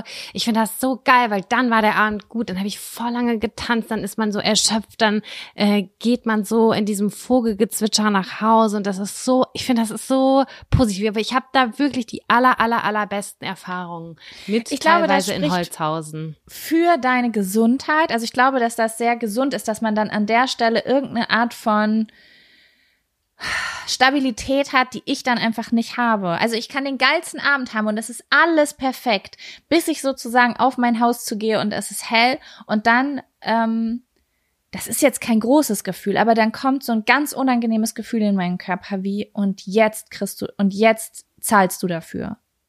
Ja, aber du, du magst es ja auch zum Beispiel falsch. die blaue Stunde, die hat ja auch eine große Auswirkung auf dich. Ne? Ja, das hatte ich ja, wusste ich ja stimmt. im Vorfeld gar nicht. Also bei dir macht das schon viel aus und mich mich juckt das irgendwie nicht. Nur, dass ich halt grundsätzlich den Sonnenaufgang ja viel mehr liebe als den Sonnenuntergang. Also ich liebe es, den Morgen, die Sonne, wie sie aufgeht. Dieses ja, das liebe ich auch. Ja, aber das mag ich auch, wenn ich und den mitkriegen. Bin. Finde ich gut. Ja, nee, das, das, das, ist, das Problem das ist, ich, ja. mein Problem ist dann ja nicht, dass es hell wird. Mein Problem ist, dass ich nicht geschlafen habe. Das stört mich. Ich habe das Gefühl, alles steht da im Kopf, alles ist durcheinander. Ich mag es auch gar nicht, sagen wir jetzt mal, ich stehe auf und ich sehe, es ist halb zwölf. Weißt du, was dann für negative Gefühle über mich einbrechen? Ja, das mag ich auch überhaupt nicht. Das muss ich auch sagen. Also ich schlafe, wenn ich sehr spät ins Bett gehe, schlafe ich auch in der Regel sehr, sehr wenig, aber dafür gehe ich dann abends wieder voll früh ins Bett und dann bin ich voll im Chill-Modus. Ja, ja, ich weiß nicht. Also ich bin da sehr fühlig. So wie ich Wetter fühle, ich bin irgendwie, habe ich auch so ein Zeitfeeling. Also wenn ich jetzt irgendwie eine Nacht nicht schlafe oder so, dann bezahle ich halt auch äh, zwei, drei Tage dafür, körperlich und mental. Oh ja, das, das, das stimmt. Das stimmt. Das zieht sich bei mir auch länger. Also wenn ich jetzt, ich war Samstag auch ziemlich im Eimer, sage ich es mal so. Äh, es war auch nicht geplant. Ich wollte nur eine kurze Runde rausgehen und dann habe ich aber auch noch ein paar Leute getroffen und dann ist es sehr spät geworden. Und dann habe ich auch gedacht, so am Sonntagmorgen, boah, ey, es ist so geiles Wetter draußen, das kann ich auf gar keinen Fall verstreichen lassen. Ich so drei, vier Stunden geschlafen, dann habe ich Brote geschmiert, habe ähm, Kühlbox gepackt, habe eine Decke eingepackt und gesagt, ich werde heute was erleben, ich werde heute eine gute Zeit ja, haben. Nice. Und dann habe ich so diese Energie irgendwie mir aus dem letzten Zipfel gezogen und bin dann ans Falkensteiner Ufer gefahren. Äh, das gehört hier zu Hamburg, aber ist schon noch mal so ein kleiner Akt dahin zu kommen von mir aus auf jeden Fall. Und ähm, das hat aber voll gut, weil dadurch haben sich auch nochmal andere Leute motiviert gefühlt und haben gesagt, nee, wir können auch nicht die ganze Zeit rumhängen und rumkatern, äh, wir fahren jetzt mit. Und dann haben wir da einfach alle zusammen am Falkensteiner Ufer zusammen abgegammelt und Pommes ja, gegessen. Das krass. ist schön gewesen. Das finde ich krass und ich weiß gar nicht, wie ich das finden würde. Das müsste ich mal ausprobieren, weil ich immer das Gefühl hatte, dass ich nach dem Kater so ein ganz, ganz dolles, als hätte ich so eine Sicherheit verloren, ganz, ganz dolles Bedürfnis nach Nest habe. Das hatte ich schon früher, wenn ich dann richtig krass feiern war und dann bin ich mit so einem mulmigen Gefühl ins Bett gegangen, weil ich die ganze Nacht wach war und weiß, morgen geht's mir schlecht und dann brauchte ich den nächsten Tag so mit meinen Eltern auf dem Sofa und Decke und Pizza und Filme, so das, den, das absolute Kontrastprogramm. Ich kenne das quasi gar nicht. Ja, wobei, in der Jugend hatte ich das auch, dass ich dann einfach rausgegangen bin. Doch, du hast ja dein Nest dann bei dir. Wenn du dann einen Freund dabei hast und enge Freundinnen oder so, dann nimmst du das schon irgendwie mit. Und ich habe es mir auch ein Nest gemacht. Ich habe mir Vielleicht eine Decke sogar das Bessere. und was zu trinken. Und äh, das war so schön. Also ganz ehrlich, Leute, ne, wenn ihr mal in Hamburg seid und irgendwie gerne rausfahren wollt und Bock auf einen richtig geilen Strand habt mit richtig geiler Pommes, ich habe da den schönsten Campingplatz ever gesehen. Ich habe noch nie so einen schönen Campingplatz gesehen. Wirklich unfassbar großartig. Falkensteiner Ufer, die Adresse. Es ist so, so cool. Hammer, hat sich so gelohnt. Habe ich auch in deiner Instagram-Story gesehen und habe ich mich sogar noch gefragt, wo das ist. Sah nämlich ziemlich, ziemlich nice aus. geil. Sah nach Wirklich Urlaub der, aus, sah nicht nach ja, das war auch, aus. Der, Wand, der Sand, der war total weiß und fein. Das war super nicht überlaufen wie ähm, hier äh, am Elbstrand. Das, das ist hier nochmal ganz nah. Da ist es so voll am Wochenende. Ich hasse das.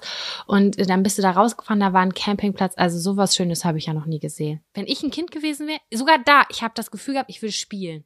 Ich war da und habe gedacht, ich will, ich will No. mitspielen. So Nice, cool war das aufbereitet und nicht spießig, sondern so richtig so ein bisschen hippie-mäßig und äh, eine geile Bude und dann und das Beste war, ich habe mir eine Pommes bestellt, dachte ich so, oh 3,50 Euro Pommes, okay, stabil nehme ich.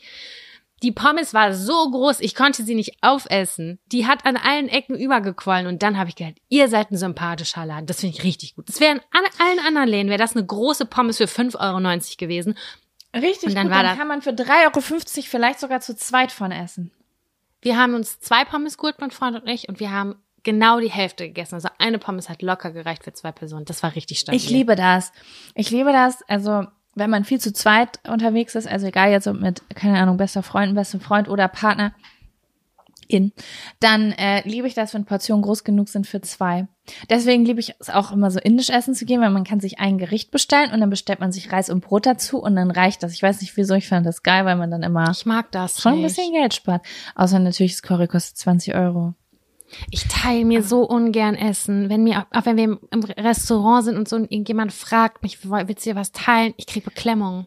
Ja, Angst. ich kenne das, ich kenne das. Gefühl, aber ich habe das nicht mehr, wenn ich weiß, was ich kriege. Also ich wusste zum Beispiel bei einem Thailänder, bei einem thailändischen Restaurant in Berlin, da haben wir so oft gegessen, ich kannte genau die Portionsgröße und ich wusste ganz genau, dass die Hälfte davon mich richtig satt macht. Okay, und wenn ja, ich das okay, weiß und das hole, wenn du aber, ich weiß aber, was du meinst, ich kenne das, das hatte ich voll oft in Berlin, dass wir irgendwo hingegangen sind, wo es, äh, keine Ahnung, indonesisches Essen oder so. Und dann äh, es wurden so Tapas bestellt, so, oh komm, wir teilen und stellen alles zusammen. Und es ist doch immer dasselbe. Ma manche Sachen findest du richtig geil und manche findest du nicht so geil. Und dann willst du aber die Sachen, die du geil findest, aufessen, kannst aber nicht, weil noch vier andere Leute mitessen und theoretisch Ey. nur ein Ding daraus dir gehört. Tapas essen ist für mich der größte Pain ever. Ich mache das nie wieder in meinem Leben. Weißt du was? Und da ist es wieder so, Sam. Das macht nur Spaß, wenn du weißt, was du kriegst, wenn du die Gerichte kennst und genau weißt, wie viel muss ich von was bestellen, damit ich zufrieden am Ende bin. Wir waren neulich Tapas essen, das will ich ja ganz kurz erzählen. Wir waren Tapas essen mit, keine Ahnung, ich sag mal zehn Leuten, ja? Und wir haben richtig bestellt und wir haben auch nicht auf die Preise geguckt und so. Und alle haben einfach so ein bisschen rumbestellt oder eine Person hat das so ein bisschen organisiert. Ja, und dann ist am Ende rausgekommen, ah ja, hier gibt's ja Leute am Tisch, die essen kein Fleisch oder Fisch. Ich zum Beispiel. Ich war die Einzige. Ja. Und es wurde aber bestellt und bestellt und bestellt. Und am Ende blieben mir übrig, ich weiß es nicht, äh, ein paar Knoblauch-Champignons und Oliven. So, ich habe oh, das ist schade. ich habe 50 Euro gelatzt. Ganz ehrlich, 50 Euro haben wir pro Person bezahlt. Wir haben über mehrere hundert Euro sind das dann geworden. Und ich dachte mir einfach nur, fuck my life. ich habe Fuck für it. Oliven und Knoblauch-Champignons grad Fuffi bezahlt.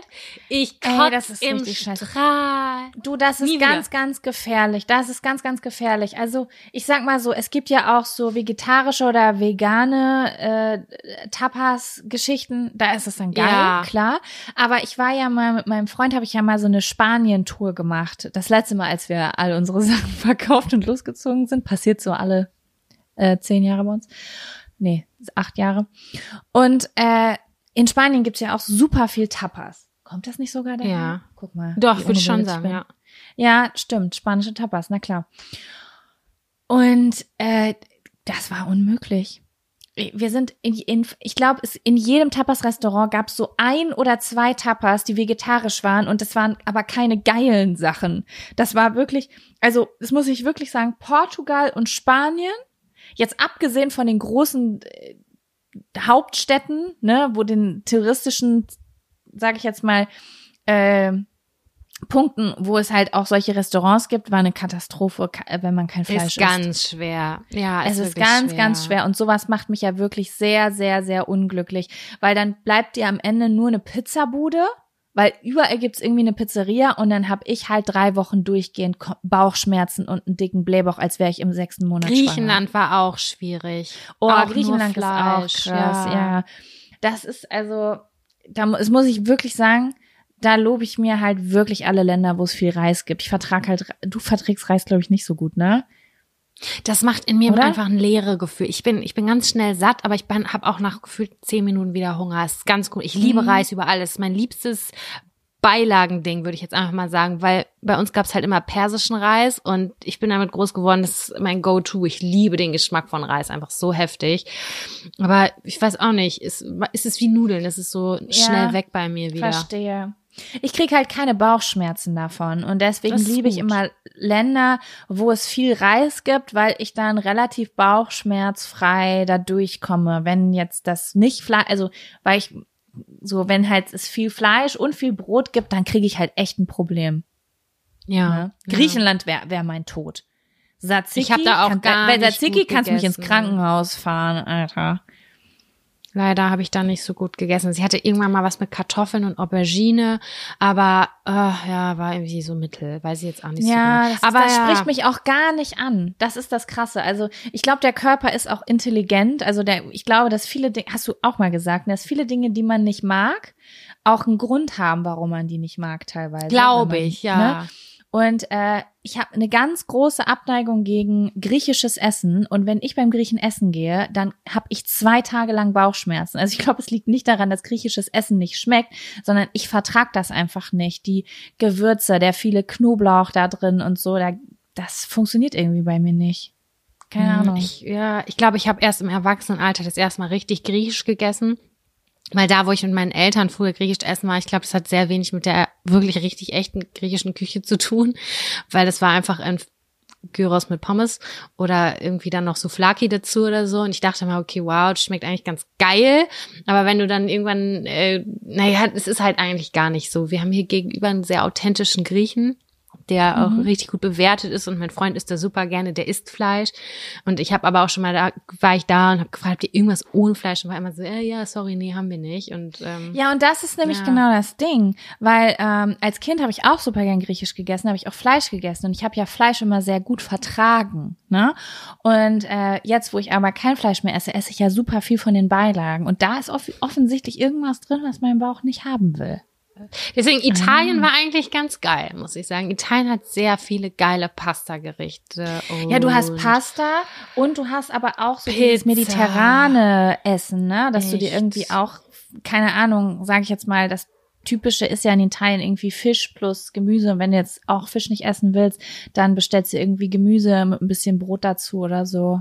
Boah, es gibt so viele leckere Sachen. Ich habe gerade richtig Hunger. Richtig Hunger. Ja. Jetzt, wenn wir darüber reden, kriege ich richtig, richtig großen Hunger. Ey, krass. Okay, Sam, ich wollte sowieso mal gerade fragen, ich muss tierisch doll pinkeln. Wollen wir danach ein kleines Zettelchen ziehen? Sehr gerne. Okay, dann gehe ich Bis mal gleich. gerade, äh, wie sagt man, Kaffee wegbringen. Das habe ich mir abgeguckt bei äh, bei Männer Kneipen Kneipentypen. Ich gehe mal ein bisschen Bier wegbringen, haben die immer gesagt. Jetzt sage ich auch immer, ich bringe Getränke weg. Und was ist nochmal, welche Nummer sagt man nochmal? Die ist auf A17 oder die ist auf A11? Weiß ich gerade gar nicht mehr. Hä? Was meinst du? Das sagt man, ähm, wenn jemand äh, zum Beispiel an der Kasse arbeitet und fragt, ja, wo ist denn Frau Müller? Äh, und dann sagt die eine Person, ja, die ist gerade auf A17. Ach, und da gibt sozusagen einen Begriff fürs äh, Pinkeln, wenn man pinkeln ist. Genau, oder äh, auf dem Klo sein halt ist. Woher kommt, ich gehe mal auf die 17? Ich recherchiere mal, während du auf Klo bist.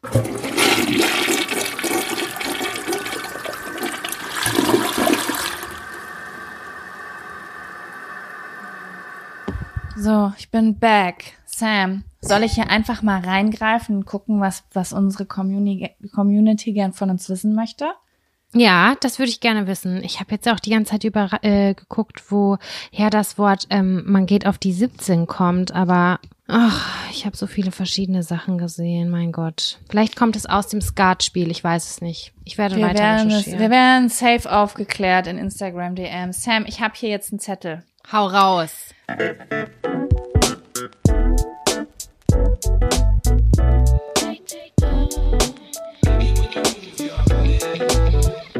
Oh Gott, ich weiß jetzt schon, diese Folge wird nicht sympathisch für mich ausgehen. Dinge, die ihr nicht gerne für andere macht. Wow, der ist ja schon neu, von 1995, dieser Zettel in unserem Der ist von in unserem Ding. 1995. Wo fange ich an? Ey, pass auf. Da habe ich mir doch eine Notiz zugemacht, aber ich weiß doch überhaupt gar nicht mehr, wo diese, dieser Zettel jetzt ist. Ja, scheiße. Aber ich habe was im Gefühl.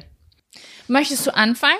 Ich glaube, ich weiß es so ein bisschen. Also, das erste, was bei mir rauskommt, ist Dinge, die von mir erwartet werden. Das mache ich, glaube ich, Aha. ungerne. Also, Okay, warte, ich habe eine Frage.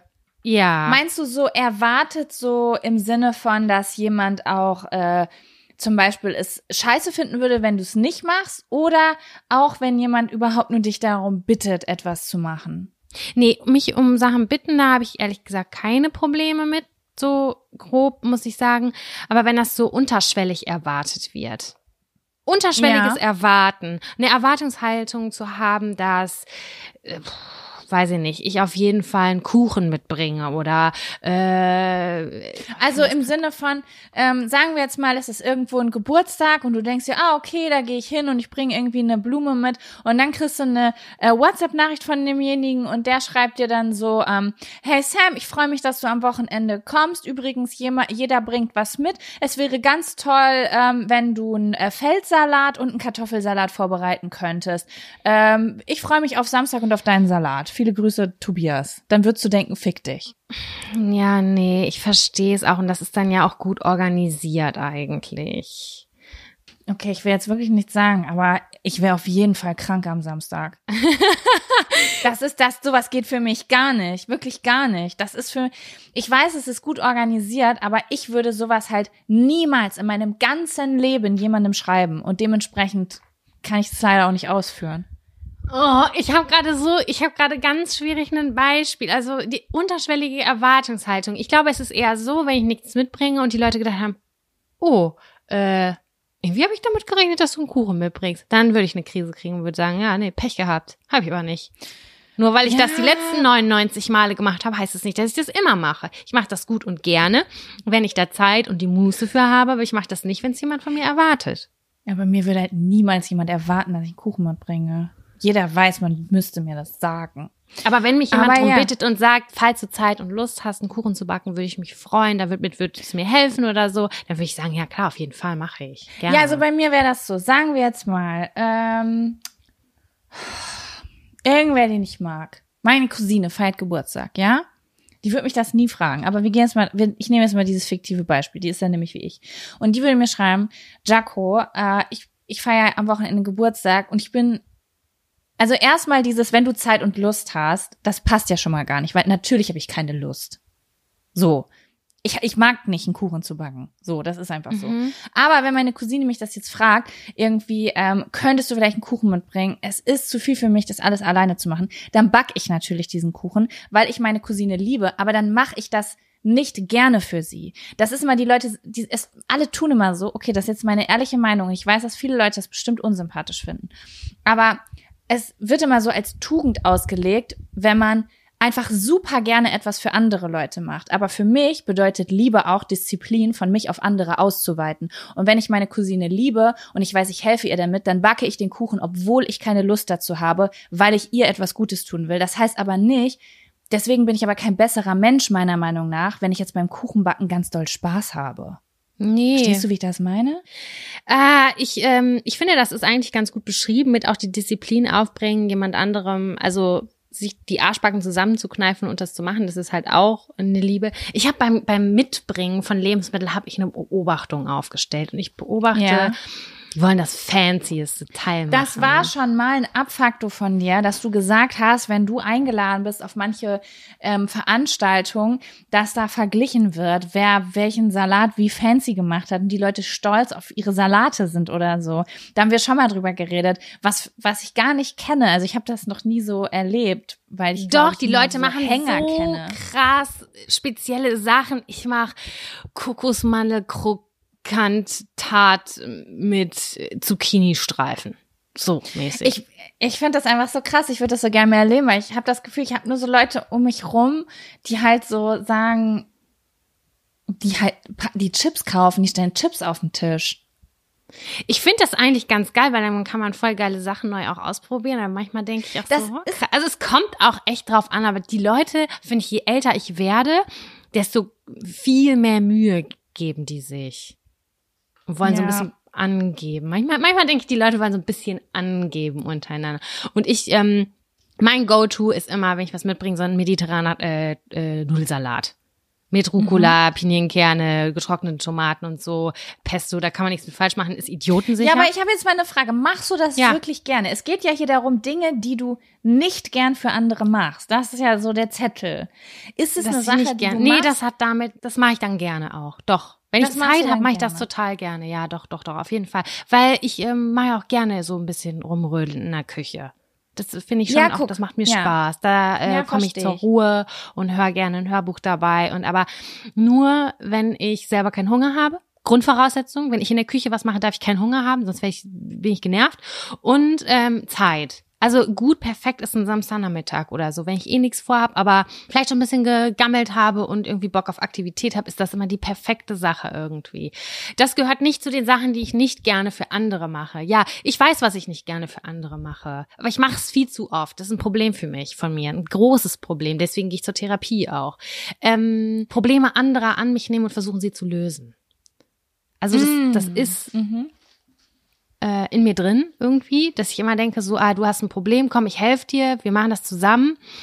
Und äh, das mache ich dann zu dem Zeitpunkt auch gerne, aber ich überlaste mich selber damit und ich mache das am Ende auch gar nicht gerne. Ich schreibe nicht gerne für jemand anderes eine bessere Bewerbung, als er eigentlich braucht. Das mache ja. ich nicht gerne, aber ich mache das. Und äh, das ist so dieses Muster oder mh, hm, jemand ist total, macht, hat einen Job und ich gucke da nochmal da drüber und denke einfach so, ich kann ja nochmal so, vielleicht auch nochmal meinen Senf dazugeben oder irgendwas überlesen oder weiß ich auch nicht was, sondern denke ich immer so, pff, kein Bock. So, ich habe da keinen Bock drauf. Das mache ich nicht gerne. Ich mache das wirklich nur, weil ich es muss. So, weil die Person da, weil der Person dadurch wirklich geholfen ist. Und aber ist der Person dadurch wirklich geholfen? Weil ich kenne das auch. Ich habe, das war damals in meiner Therapie auch ein großes Ding. Und mein Learning aus dieser Therapie war, dass ich den Leuten sogar dadurch schade. Das weißt kommt halt drauf an, wo das Steckenpferd ist, ne? Ganz also wenn unterschiedliche weiß, Situationen, weißt du? Ja, also wenn ich jetzt zum Beispiel jemand ähm, will von mir zum Beispiel eine fancy Bewerbung haben oder so, weißt du, die ist halt gut aufbereitet äh, in einem Word-Dokument, aber die Person will irgendwie visuell da so ein bisschen rausstechen. Da mache ich die halt nochmal schick. So werde ah, okay. ich gefragt und dann sage ja. ich ja, okay, das ist mein, das ist mein Steckenpferd, das kann ich schnell, schnell in Anführungszeichen machen.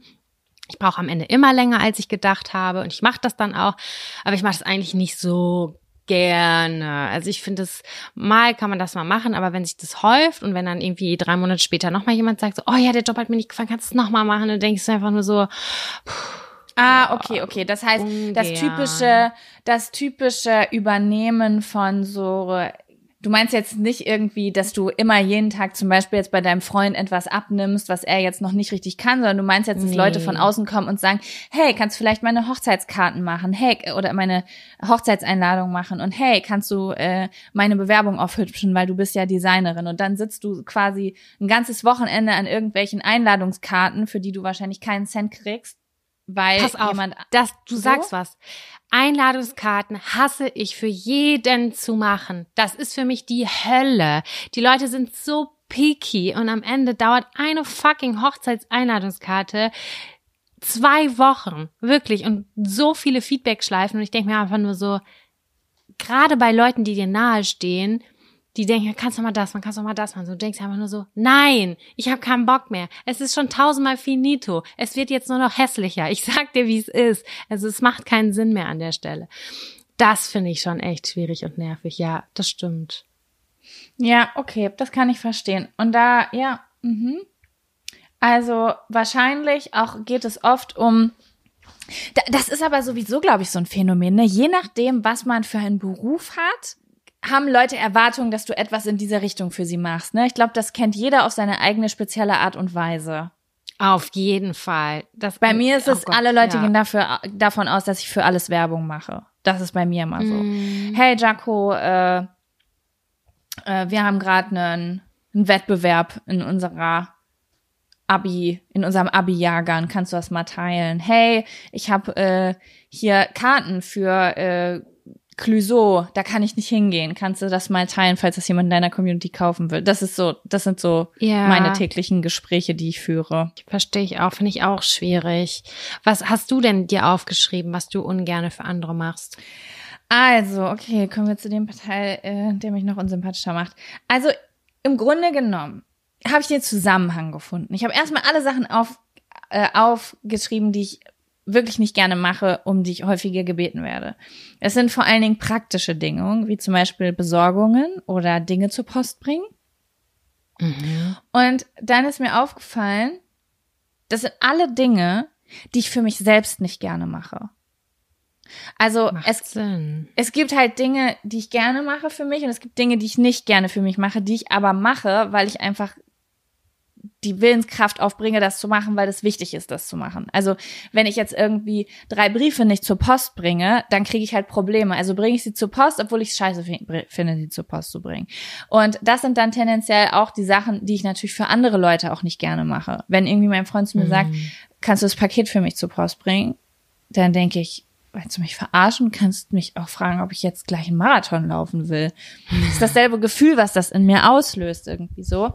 Und deswegen würde ich sagen, so alle Dinge, die ich für mich selbst nicht gern mache, die mache ich ähm, äh, auch für andere Dinge, für andere Leute nicht so gerne. Weil mir nämlich aufgefallen ist, als ich dann überlegt habe, naja, ich mache mal so Witze über mich bei uns in der Beziehung, dass ich halt eine absolut unhilfsbereite Person bin. Und dann habe ich überlegt, was sind das denn für Dinge, die ich gerne für andere mache. Und dann habe ich mir das aufgeschrieben und dann dachte ich so, ach guck mal, und das sind alles Dinge, die ich auch für mich gerne mache. Ja, also ich würde sofort ja. sagen, dass ähm, Hilfsbereitschaft ist ja auch so, als ich dich neulich angerufen habe und ich in einer verzwickten Situation war am Telefon. Wir haben sofort versucht, eine Lösung zu analysieren über anderthalb, zwei Stunden irgendwie. Es hat übelst lange gedauert. Aber äh, du warst sofort da und ich so, oh Gott, tut mir voll ja, guck mal, dass ich das gerade mit diesem negativen Scheiß belaste und sowas. Und du so, nee, nee, gar kein Thema, wir regeln das jetzt. Und das ist ja Hilfsbereitschaft, also damit hilft man einem ja noch Ja, mal, guck, das ist äh, für mich mehr. gar nicht Hilfe. Also das ist bei mir gar nicht abgespeichert unter Hilfsbereitschaft, weil das für mich äh, nicht mal etwas ist, also das ist etwas, was ich einfach gerne mache. Und ich glaube, das ja, ist etwas, aber es ist schon Hilfe gewesen. Ja, also es gibt einfach so Sachen, die ich super gerne mache, aber so, gerade bei so praktischen Alltagssachen, ähm, das, das mache ich halt nicht so gerne. Und ich glaube, deswegen bin ich jetzt auch die Person, die äh, gerne krank feiert, wenn man was mitbringen muss auf den Geburtstag.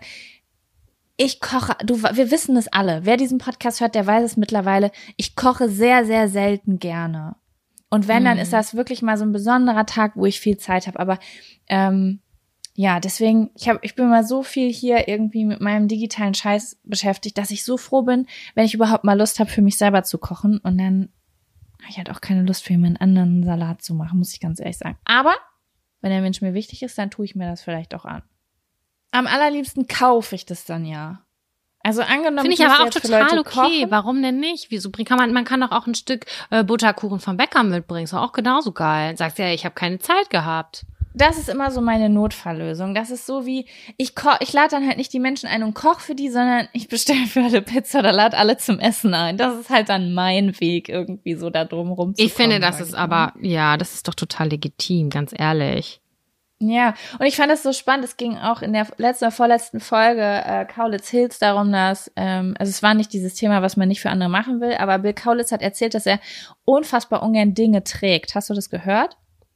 Nee, die letzte Zufällig? Folge habe ich noch nicht gehört. Ist das die mit Kraftclub? Ja, genau. Glaube ich. Ja, ich doch, ich glaube, da ist es das. Und da hat er erzählt, dass er einfach unfassbar ungern Dinge trägt und er niemals zum Beispiel bei einem Umzug helfen würde. Er würde aber das komplette Umzugsunternehmen bezahlen, wenn es sein muss. Es geht nicht darum, dass er diesem, mhm. dieser Person nicht helfen will, sondern er sagt, und ich finde, das hat er so schön beschrieben, weil das so unsympathisch klingt, wenn jemand sagt, ich würde niemals jemandem bei einem Umzugsunternehmen, äh, bei einem Umzug helfen. Und dann hat er gesagt, in dem Moment, wo ich etwas hochnehme und es schleppen muss und es ist anstrengend, kriege ich ein ganz negatives Gefühl im Körper und ganz doll schlechte Laune, so dass ich gar nicht mehr freundlich zu allen sein kann. Das löst was ganz Schlimmes in meinem Körper aus. Und ich finde, das ist eigentlich ganz süß beschrieben gewesen, ähm, weil es einfach manche Dinge gibt, die macht man halt einfach nicht gerne. Und dann ist das aber so in unserer Gesellschaft so, wie sag ich so, schick, wenn man alles, egal wie anstrengend es ist, super gerne für andere macht, dann ist man ein guter Mensch. Ja, na klar, aber ich finde, das, also, das ist ja, das ist totaler Quatsch. Aber natürlich, wenn jetzt meine Cousine mich fragt, dann sage ich natürlich nicht zu ihr, nee, habe ich keinen Bock zu, mache ich aber trotzdem, weil die soll sich ja nicht schlecht fühlen. Dann sage ich natürlich, klar mache ich. Meistens ist es ja, ja auch eine Hand wäscht die andere und man weiß ja auch, in welchem Verhältnis man zu denen steht. Ich weiß auf jeden Fall, ähm, was ich nicht gerne mache, ist oder auch nicht gerne für andere mache, niemals gerne. Und zwar sogar, deswegen habe ich mich schon mit meiner Schwester ganz oft gestritten.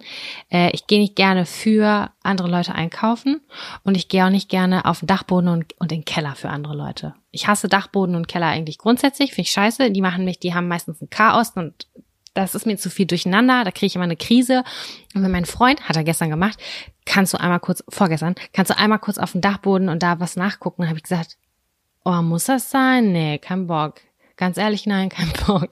Und dann meinte er so, ja, okay, dann mache ich das gleich, weil er, mein Freund, ist komplett anders als ich. Der findet diese kleinen Scheißsachen, macht der voll gerne. Der macht die Ist total gerne. Freund auch so. Und ich denke mir so, was ist falsch mit dir? Ich, ich kann meinem Freund zehnmal am Tag zur Post schicken. Da findet der super. Gar kein Problem. Sagt er, ich laufe gerne. Ich laufe gerne. Ist bei ihm auch so. Ist es also Post, einkaufen, eigentlich auch auf den Dachboden gehen oder ähm, Sachen beim Nachbarn abholen oder so. Da sag ich, nee, kein Bock. Ich keinen Bock drauf Ja. gerade einfach. Ich kann es auch nicht richtig beschreiben. Ich mache es einfach nicht gerne. Ich, ich, ich kann es nicht, ich kann es nicht genau sagen. Das ist Aber bei einfach ihm ist es so, so. eine Selbstverständlichkeit. Ich frage ihn wirklich so, sag mal, weißt du, ob das und das auf dem Dachboden ist? Ach, warte mal, ich gehe mal kurz nachgucken. Ich denke mir nur so, what the fuck, er ist ein Alien. Ja, Krass. und das Ding an der Sache ist, das ist doch das Schöne. Also ich finde es ja immer schön, wenn es ausgeglichen ist. So zum Beispiel mein Freund kocht zwischendurch, der macht mir einen Kaffee am Tag und äh, geht zur Post für mich und ich schreibe dafür seine E-Mails oder äh, recherchiere ihm oder mache Arzttermine für ihn, weil er das nämlich ganz doll hasst. So, ne? Das ist geil. Und- das ist richtig Ja. geil. das ist halt so ein, äh, so ein, naja, so ein Hin und Her. Oder du weißt ja, wenn was Medizinisches ist, ich löse, ich löse das Rätsel. Da haben ganz viele Leute keinen Bock drauf. Gar, überhaupt gar Ich Bock. nicht, gar nicht. Ich krieg Ja, da eine ich Krise. Ich habe gar keinen Alles- Bock zu recherchieren. Also immer wenn du mir sagst, da müß, ich, ich will was rausfinden, aber ich habe nicht die Maße, Muße, das zu recherchieren. Ich sag dir, ich stehe nachts um zwei auf, um das zu recherchieren, weil ich das so gerne mache für andere Leute, das herauszufinden. Es fühlt sich ein bisschen an wie in so einem äh, Escape Das macht dich zu einem sein. guten Mensch, finde ich. Findest du? Ja, guck mal, Ja. das nehme ich nämlich gar nicht so wahr. Ich denke das nämlich immer über Leute, die so sagen, sag einfach Bescheid, wenn du umziehst. Ich habe richtig Lust, dir zu helfen. Dann denke ich, oh Gott, sind das gute Menschen? Ich werde niemals so ein guter Mensch sein. Ja, aber das ist das Kompensieren. Das mache ich ja auch so. Ich helfe gerne immer beim Umzug, aber ich helfe nicht gerne beim Tragen. Das finde ich auch nicht geil. Aber ich mag das, dass man meistens danach am Ende zusammensitzt und denkt, boah, geil, wir haben voll was geschafft. Und das ist ja auch meistens, ähm, revanchiert sich das irgendwann später, ne? Weil ich habe schon Meine so oft war Cousine- ich auf Hilfe angewiesen. Also ich mache das wirklich in der Berechnung. Ja, ich verstehe das voll. Sie, äh, sie meinte, meine Cousine meinte auch letztens so, oh Gott, du ziehst dann ja bald um, dann ist ja Umzug, ne? Ach du Scheiße. Und dann habe ich mich kurz ein bisschen blöd gefühlt. Habe ich gesagt, ja, jetzt frage ich dich bestimmt nicht mehr, ob du hilfst. Und dann meinte sie so, hä, doch, natürlich fragst du mich. Das ist bei uns hier halt so. Das macht man halt. Aber es war so ganz Ja. supportive gemeint, wie im Sinne von, natürlich habe ich keinen Bock, aber natürlich helfe ich. Das gehört dazu. Das machen wir uns geil. So, weißt du? Das fand ich schon ja, ganz genau. sweet. Aber eine das Gute Kiste ist ja- Getränke, Pizza für alle, das ist, das macht dann ja meistens Bock. Aber das Gute ist, wenn man mit mir befreundet ist, muss man das ja auch nie machen. Also, das ist ja, Ja, ich habe dir auch noch nie bei einem. Umzug geholfen, das stimmt. Nee, weil ich auch dafür sorge, dass mir niemand helfen muss, weil ich dieses Geld in die Hand nehme, weil ich doch, weil ich das ja selber auch so ungern mache. Man kann mich natürlich trotzdem fragen und ich komme trotzdem und ähm, wer weiß, was passiert. Jetzt kann ich mir das ja auch leisten, Umzugsunternehmen und habe das Geld auf meinem Sparkonto. Vielleicht komme ich auch in meinem Leben noch in eine Situation, wie ich es im Studium war, wo ich auch darauf angewiesen bin, Leute zu fragen und ähm, Dementsprechend ist es toll, dass ich natürlich auch Freunde habe, die da gerne helfen, muss man mal so sagen. Also ich muss äh, dieses Wochenende nach 3232 Lübbecke und ich werde bei einem anderen Umzug helfen. Ich sage dir eins, ich habe überhaupt gar keinen Bock. Ich will mir den Kopf schießen, wenn ich daran denke. Aber ich mache es, weil so gehört sich das innerhalb der Familie. Du, ganz ehrlich, man macht halt auch nicht immer alles Sachen, die einem Spaß machen. Das ist halt einfach so und dann heißt es Augen zu und durch. Ich kann dir da ganz, ganz doll einen ähm, Bandscheibenvorfall empfehlen. Ja, Oh, danke. Das ist eine ganz hervorragende Idee. Exquisit. Du glaubst gar nicht, wie viel Ruhe du auf einmal, was das Thema Tragen angeht, hast, wenn du, wenn du am Rücken operiert bist. Das, kannst, das glaubst du gar nicht. Ich sag dir, der Schlüssel zum äh, Umzug und Tragen helfen ist eigentlich immer, und das kriege ich aber da, wo ich jetzt am Wochenende helfe, nicht durch, eine Kette zu machen. Da musst du dich nicht mal bewegen. Nur ganz kurz, bis zur nächsten Person. Wir haben immer eine Kette gemacht. Das heißt, jeder stand immer auch in seinem Stockwerk und hat es nur einmal angenommen, weitergegeben, angenommen, weitergegeben. Das ist so Das ist perfekt. super. Und kein Mensch muss dann irgendwie vier Stockwerke nach oben oder nach unten laufen, weil dann bist du ja schon nach zweimal richtig im Eimer. Aber nee, du machst eine Kette und machst dann einen. Scherz draus. Ja, aber dazu musst du die. Leute motivieren. Ja, du kannst es ja mal versuchen. Ich bin gespannt, was du nächste Woche sagst. Nächste Woche, wenn wir aufnehmen, lass mich mal überlegen. Du hast dann deinen Umzug schon hin, also den deiner Familie schon hinter dir. Ja. Und ich, wann nehmen stehst mittendrin. Ja, da müssen wir noch drüber sprechen. Du, du ziehst am 3. August um, ne? Ich ziehe am 3. August um. Ja, ich Montag oder Dienstag, würde ich sagen. Ich schaue gerade in den Kalender. Ach, gucke mal. Ah, das heißt, das nächste Mal sprechen wir uns wahrscheinlich einen Tag vor meinem Umzug. Ja, da bin ich auch Ah, gespannt. okay. Ich bin auch sehr gespannt. Gibt sonst noch irgendwas, was du nicht gerne für andere machst? Legst du gerne Geld für andere aus? Ich habe äh, Geld kann, kann ich so raus.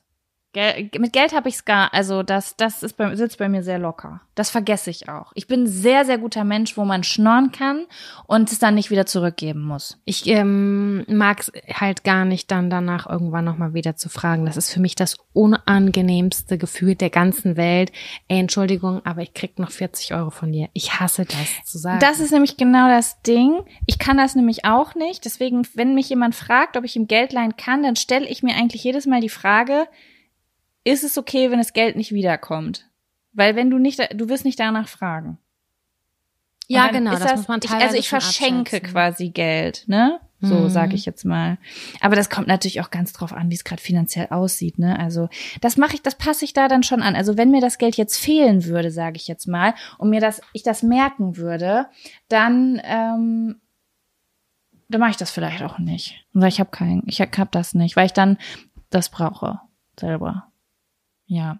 Was ich, was ich aber noch aufgeschrieben habe, was mich sehr interessieren würde, wenn wir beim, beim Thema sind, Dinge für andere machen, und wir gehen jetzt mal kurz in die sexuelle Richtung. Das würde mich Mhm. mal total interessieren, ob du da ein serviceorientierter Mensch bist. Also kannst du Sex Oh, da haben wir schon mal drüber gesprochen. Ja? Ah, okay. Aber warte mal, Entschuldigung, ich habe dich unterbrochen. Ich möchte den Satz gerne zu Ende hören. Kannst du Service ohne? Naja, mir ist auf jeden Fall aufgefallen und ähm, dass ich ungerne sexuelle Handlungen mache. Ich kann ja hier frei reden, ne? Also ich, ich ähm, Oralsex oder wie nennt man das? Ha, ein runterholen, ein runterholen. So, äh, dass ich sowas, Handjob. ein Handjob, ein Handjob oder ein, äh, ein äh, Blowjob? ein Mundjob, ein Blowjob. Ach, bl- guck mal, wow.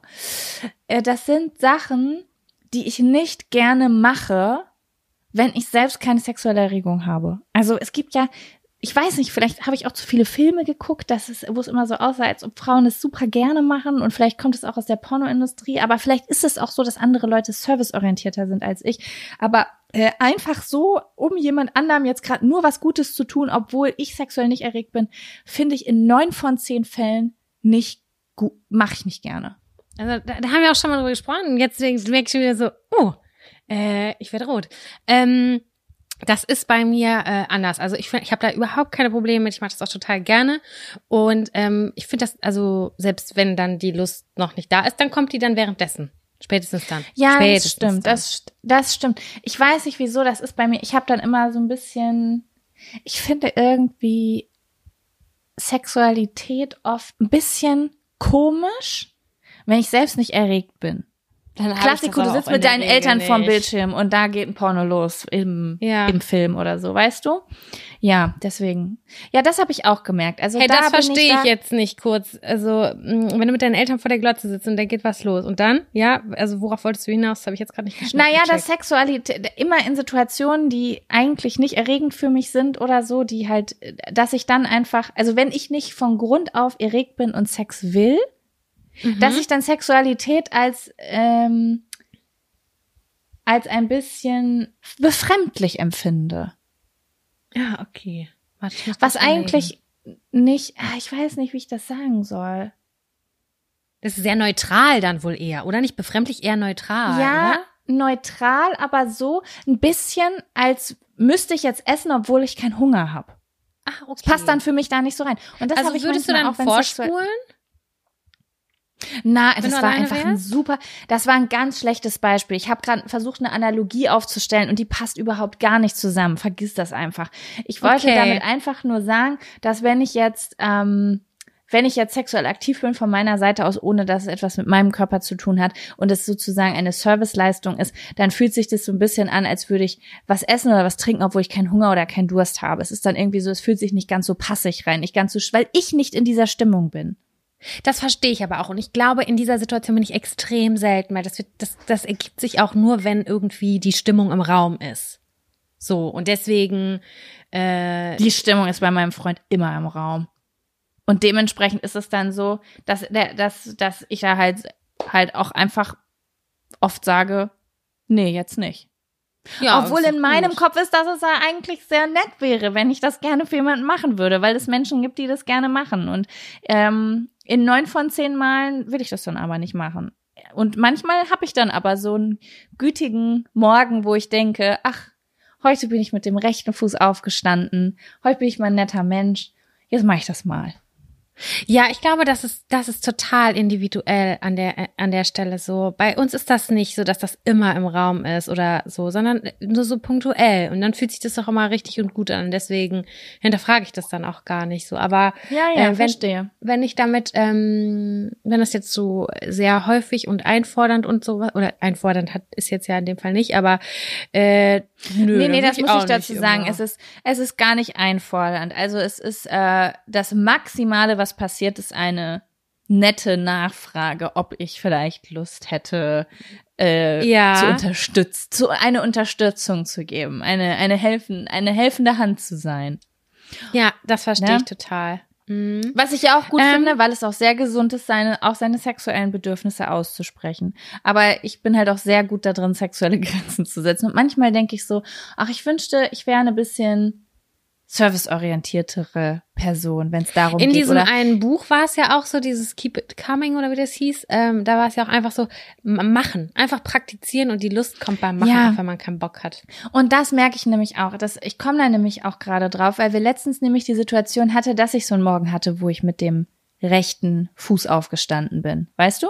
Mhm. Und dann äh, sozusagen das und äh, das dann halt das ist mir, im Grunde, eigentlich spreche ich sehr frei über Sex, aber weil ich ja nicht nur über mein Sexleben spreche, sondern auch das von ja. meinem Freund, der nun auch das Gesicht im Internet steht, ist das immer so, da, ich teile jetzt gerade einfach eine Information, wo ich gar nicht die Legitimation habe, das auch zu erzählen, obwohl er da ja sehr locker ist, ne?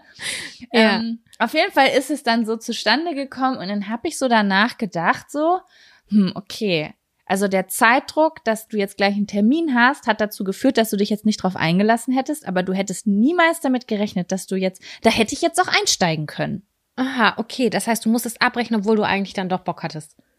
Nee, ich habe dann schon äh, da das zu Ende gemacht, aber ich hätte theoretisch selbst äh, ja mit einsteigen können, mit meinem Körper. Aber dazu hatte ich einfach keine Zeit. Weil das mit ja, mir guck, zusammen einfach länger dauert. Beim, das kommt dann beim Rummachen. Ja, das stimmt. Deswegen, ja, manchmal. Vielleicht ist es auch so, wenn ich vielleicht die vielen, vielen Geburtstage, wo ich einen eigenen Salat mitgebracht hätte, vielleicht, wenn ich da hingegangen wäre, hätte ich vielleicht die geilsten Salate meines Lebens gegessen und wäre jetzt ein totaler Fan davon, geile Salate zu machen. Vielleicht muss man manchmal über seinen Schatten springen. Hauptsache, da sind keine Dosen Mandarinen drin, weil die sind all, die schmecken alle nach Schmutz. Ekelhaft. Aber jetzt, wo wir darüber reden, ich hatte mal einen richtig geilen Schichtsalat, den hat. Da habe ich da letzte Folge von erzählt, als wir darüber geredet haben, dass wir nee. unsere äh, Schwieger, ob man seine Ex-Schwiegereltern vermisst. Die haben immer einen richtig geilen Schichtsalat gemacht. Kalorienmäßig war das so ein bisschen wie der Mayonnaise-Salat von How I Met Your Mother von Lillys Schwiegermama. Also da war auf jeden Fall sehr viel Creme fraiche und auch Hackfleisch drin. Ja. Ähm, aber Mit der Tortillas war nice. auch? Nee, aber geht in so eine Richtung. Also das, ja, das wäre ich, was, was da ich. reingepasst hätte. Und, ich habe aber äh, Schichtsalat noch nie verstanden in meinem Leben. Ich habe es nicht verstanden. Es ist nur die erste Anrichtung dann so, oder? Weil das muss es doch ist die erste durchgemöllert dann, werden. Ja, und dann vermischst du das. Also du kannst theoretisch mhm. dir auch eine Ecke von oben nach unten rausholen und auf den Teller machen, aber eigentlich vermischst du das. Und meistens sind es oft Salate, die dann einfach eigentlich finde ich es gar nicht so kompliziert. Du hast halt fünf Zutaten, die du einfach nur übereinander in eine Schüssel ballerst. Eigentlich ist es exakt dasselbe wie einen normalen Salat machen. Nur, ich muss sagen, dass ich das ganz geil fand, weil ich finde, dass Schichtsalate in der Regel immer ein bisschen weniger Salat und ein bisschen mehr Hauptgericht sind. Weil da so, weißt du? Da ist dann Ja, halt so, zehn, so fünf Zentimeter Creme fraiche drin und zwei Zentimeter Hackfleisch oder vegetarisches Hack oder was man auch immer dann heutzutage verwendet. Ey, hab ich bestimmt seit, keine Ahnung, 20 Jahren nicht mehr gegessen, so einen Schichtsalat. Das Hundertprozentig ist immer so ein, das ist so ein bisschen wie vegan mit extra Käse, weißt du? So du du sagst so, ich habe heute nur Salat gegessen, aber eigentlich hast du haben diese Leute ein halbes Schwein und eine halbe Milchfabrik gegessen. Ja, wirklich. Und dazu noch ein halbes Fladenbrot. Say. Ja, ja, genau. Und dann so, ich war heute gesund. Mann, so ist das bei mir aber auch. Auf jeden. Ja, bei mir auch, auf jeden Fall. Ich sage auch immer, ich habe heute gesund gegessen, ich habe Frühlingsrollen gegessen. Jaco? Frühlingsrollen. Ich will, ich will diesen, diesen Zettel, ne, die möchte ich weiter behalten. Ich werde mich weiterhin darauf achten, weil ich bin nicht zufrieden mit dem, was ich hier heute losgeworden bin. Da waren Sachen bei, die ich wirklich nicht gerne so mache, aber ich weiß, dass ich da mir mal richtig geile Notizen zu gemacht habe und ich weiß nicht, wo dieser Zettel ist. Ich finde ihn nicht. Aber ich glaube, da waren noch mehr. Und wenn man wenn so ein bisschen durch den Alltag geht und darüber nachdenkt, was mache ich eigentlich nicht gerne für äh, andere Leute, ist das wahnsinnig interessant und es kann auch, glaube ich, sehr heilend sein, weil wenn du diesen Sachen umgehst oder da auch einfach mal eine Grenze aufzeigst oder aber auch denkst, okay, wenn ich das ganz kurz mache, ist es nicht so schlimm, wie ich es mir eigentlich in meinem Kopf ausgemalt habe. Ich glaube, das ist super lehrreich, darauf zu Du, da achten. kann jeder mal drauf achten. Ich denke, gute Marker sind darauf zu achten, was für Gefühle kommen, wenn mich jemand fragt. Wann möchte ich Ja. den Raum verlassen, weil ich weiß, dass gleich eine Frage gestellt wird. Ähm, und bei wem möchte ich nicht ans Telefon rangehen, weil ich ganz genau weiß, uh, gleich kommt was, da komme ich nicht mehr raus. Das Mhm. sind, glaube ich, ne? So, ich habe zum Beispiel gemerkt, ich liebe es, Dinge freiwillig zu tun. Wenn jemand zum Beispiel sagt, oh, ich habe so ein Problem, ich habe da keine Lust zu. Und dann denke ich, oh, das ist aber was, was ich gerne mache. Das mache ich für jemanden. Finde ich viel geiler, als wenn mich jemand fragt. Echt? Ja. So, wenn ich jetzt zum Beispiel, Interesting. mein Freund ist, der macht irgendwas so, der schraubt an seinem Fahrrad rum und der sagt, kannst du mir einen Kaffee kochen? Dann denke ich, oh, ja, Mann, okay. Und dann, wenn er aber an seinem Fahrrad rumschraubt und ich habe gerade nichts zu tun, dann sitze ich da und dann denke ich, oh, ob der sich jetzt wohl über einen Kaffee freuen würde. Und dann mache ich einen Kaffee und dann freut er sich und dann bin ich so. Ja, ich- das ist, ich ist das besser. so ein bisschen verknüpft mit so einer Überraschung, ne? dass du so einen Ora- Überraschungsmoment schaffst. Ja, genau, genau. Ja, ich Ja. glaube, das ist der springende Punkt. Gut, aber trotzdem Ja. war es interessant, darüber zu reden. Also war eine spannende Ich merke, ich habe gerade in diesem Gespräch auf jeden Fall gemerkt, dass mein Freund viel mehr Sachen für mich tut, die ich nicht mag, als ich für ihn auf jeden Fall. Aber ich muss da jetzt ein bisschen bewusster durchs Leben gehen und das aufsaugen und festhalten. Ich werde auch davon berichten, falls mir noch was auffällt, weil der macht ständig Sachen, wo ich gerne heulen möchte, weil ich es so schrecklich finde. Und ich denke mir nur so, krass. Also ich habe auch das Gefühl, dass mein Freund ein bisschen mehr für mich macht, aber auf der anderen Seite glaube ich auch, dass ich die Sachen, mit denen ich helfe, oft gar nicht so wahrnehme. Man sieht sie nicht. Ja, genau, Na, also- das ist es nämlich auch. Weil zum Beispiel, keine Ahnung, wir, wir schreiben voll oft E-Mails zusammen oder ich schreibe ihm WhatsApp-Nachrichten so an seine Familie oder irgendwas, wo er irgendwas überbringen will oder beruflich irgendwas nachfragen will und ich schreibe ihm das halt einfach runter und dann sagt er so, boah, danke, da hätte ich jetzt eine halbe Stunde für gebraucht. Oder so. Das sind so Sachen, die aber mich keinen Aufwand kosten. Und wenn er mir aber einen Kaffee macht, dann bin ich voll beeindruckt, weil ich weiß, boah, ich hätte es richtig doll gehasst, einen Kaffee zu machen. Aber er Ja. hätte es ja auch richtig doll gehasst, eine E-Mail zu schreiben. Ich frage, ich glaube, ich frage einfach nach einmal, welche Sachen er ungern macht und womit ich ihm eigentlich helfe, bei dem mir das gar nicht bewusst ist vielleicht. Ich finde es auch ein schönes Gespräch. Werde ich nachher mal anstoßen. Ich will ja auch schon ewig lange eine 50er-Liste machen. Haben, ich weiß nicht, haben wir da schon mal drüber geredet? Das habe ich mal im Coaching die Aufgabe gekriegt, haben wir nie gemacht, dass wir jeder eine Liste machen sollen mit 50 Dingen, bei denen wir uns voll freuen würde, wenn der andere die macht. Und das ist aber nicht wie eine To-Do-Liste, sondern es ist nur, dass der andere weiß, bei was für Dingen man sich eigentlich voll geliebt oder unterstützt fühlt, wenn die gemacht werden. Mhm, Und theoretisch ja, hat dann der, es geht nicht darum, dass man das dann abgibt und dann darauf wartet, dass das passiert, sondern nur den anderen darüber zu, in, dass der andere dieses Wissen hat und zum Beispiel irgendwann an einem beschissenen Tag ganz genau weiß, oh, warte mal, das und das wird jetzt voll passen. Das hat, das hat sie oder er mal auf die Liste geschrieben und jetzt, ähm, bringe ich ihm eine Kreuzworträtselheft mit aus, dem, aus der Tankstelle. Alter, Oder so. 50 Dinge sind viel, ne? Find 50 ich Dinge sind richtig viel. Aber es können auch ganz, ganz kleine Ja, da- Sachen sein. Ne? Das äh, Beispiel mit dem Kreuzworträtselheft fand ich eigentlich auch gerade ganz gut. Genau. Oder einfach Nackenkraulen oder sowas. Das würde dann bei meinem Freund draufstehen. Irgendwie, äh, keine Ahnung, Kopfstreiche, Mhm. Nackenkraulen. Bei mir wird stehen, nicht anfassen. das. Ey, bei mir auch. Vor allem, wenn es warm ist. Ey, jetzt ruft mich hier irgendwie parallel eine andere Nummer an, eine fremde Nummer. Da bin ich ja komplett verwirrt. Was soll das? Fremde Nummer gehe ich grundsätzlich nicht dran. Ich habe mir das mal vorgenommen, habe ich das erzählt? Ich habe mir mal vorgenommen, bei fremden Nummern dran zu gehen, als ich meine Telefonphobie überwinden wollte. Und dann, äh, das, Sam, das erste Mal, als ich dann dran gegangen bin, habe ich aufgelegt und hatte einen Job, den ich nicht haben wollte. Ach so. Hä, was für ein Job? Das war ein Verwandter von mir. Und Ach, der hat eine. Hostess äh, gesucht für irgendwas und ist irgendwie davon ausgegangen, weil ich äh, YouTuberin bin und Podcasterin, dass ich wahrscheinlich wenig zu tun habe oder so. Keine Ahnung. Auf jeden Fall hatte ich dann auf einmal einen Job für zehn Tage irgendwelche ausländischen Journalisten betreuen oder sowas. Und ich hatte überhaupt gar keine Zeit dafür und habe mich aber nicht getraut, das zu sagen. Und dann habe ich gemerkt, nee, nee, nee, stopp. Das mit dem bei fremden Nummern drangehen, das kann ich erst angehen, wenn ich gelernt habe, Nein zu sagen. Äh, ist vernünftig. Also ich habe gerade diese Nummer gegoogelt und da ist sofort die Nummer oben drauf gewesen bei telefonnummer.net. Kann ich bei der Nummer hm, mal dran gehen oder handelt es sich um Spam beziehungsweise auf Verdacht äh, auf Spam? Äh, Ja, um gut. Verdacht auf Spam. Also es hat auf jeden Fall diese jemand schon mal diese Nummer gegoogelt. Das finde ich ganz interessant. Das habe ich voll oft. Ich krieg super viele Spam-Anrufe. Da musst du dich jetzt nicht drum kümmern. Vor allem voll geil, dass irgendwelche Menschen das in irgendwelche Foren reinschreiben. Ich liebe diese Menschen, die es einfach übernommen haben.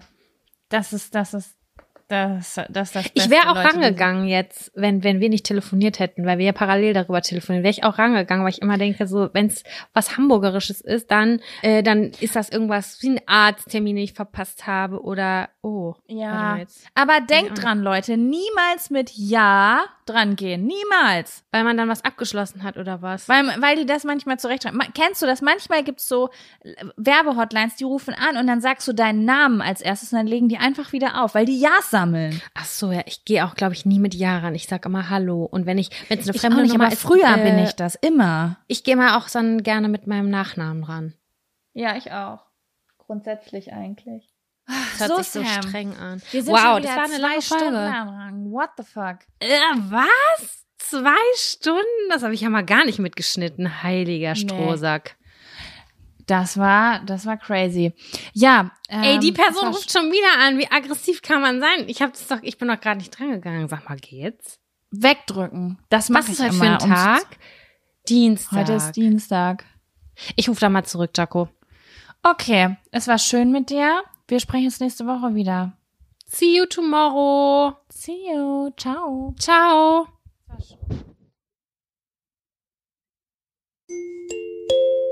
Werbung. Die diesige Folge wird unterstützt von Taxfix. Ich erinnere mich noch so gut an meine allererste Steuererklärung. Die habe ich ewig vor mir hergeschoben. Mein Schweinehund war so groß, dass ich es immer wieder verdrängt habe, weil ich einfach total überfordert war und richtig Schiss vor dem Prozess hatte. Ey, ich kann das so gut nachvollziehen. Ich glaube nicht, dass du damit alleine bist. Also das Thema Steuererklärung ist so ein Ding. Aber das Gute ist ja, dass man heutzutage eigentlich gar keinen Schiss mehr vor so komplizierten Steuervokabeln haben muss, weil wir haben ja Taxfix. Und Taxfix macht jetzt for real den Prozess wirklich total einfach und leicht verständlich. Dafür gibt's dann auch im Schnitt 1095 Euro zurück. Also das ist auch Geld, was euch zusteht. Es ist wirklich, wirklich easy. Ich habe es selbst mehrfach genutzt. Mit der App oder mit der Desktop-Variante könnt ihr eure Lohnsteuerbescheinigung einfach einscannen oder abfotografieren. Dann gibt's noch so ein paar einfache Fragen im Interview-Modus und zack wird eure Rückerstattung berechnet. Ja, und wichtig zu sagen, die App und die Berechnung der Erstattung sind unverbindlich und erst bei der Übermittlung der Steuererklärung an das Finanzamt, auch hier übernimmt Taxfix übrigens die Arbeit für euch, wird ein Betrag von 39,99 fällig. Ihr könnt übrigens die Steuererklärung auch von einem unabhängigen Steuerberater oder einer Steuerberaterin von Taxfix, dem Taxfix Expertenservice machen lassen. Also zum Beispiel, wenn ihr eine Frist verpasst habt. So, ich hoffe, ihr habt jetzt alle Bock und ihr wollt jetzt sofort damit loslegen und euch eure Kohle krallen. Mit dem Code Jack und Sam 24, das und ist ausgeschrieben, können Neukundinnen bis zum 31.03.24 5 Euro sparen. Wir verlinken euch die Infos aber auch im Linktree in den Show Notes.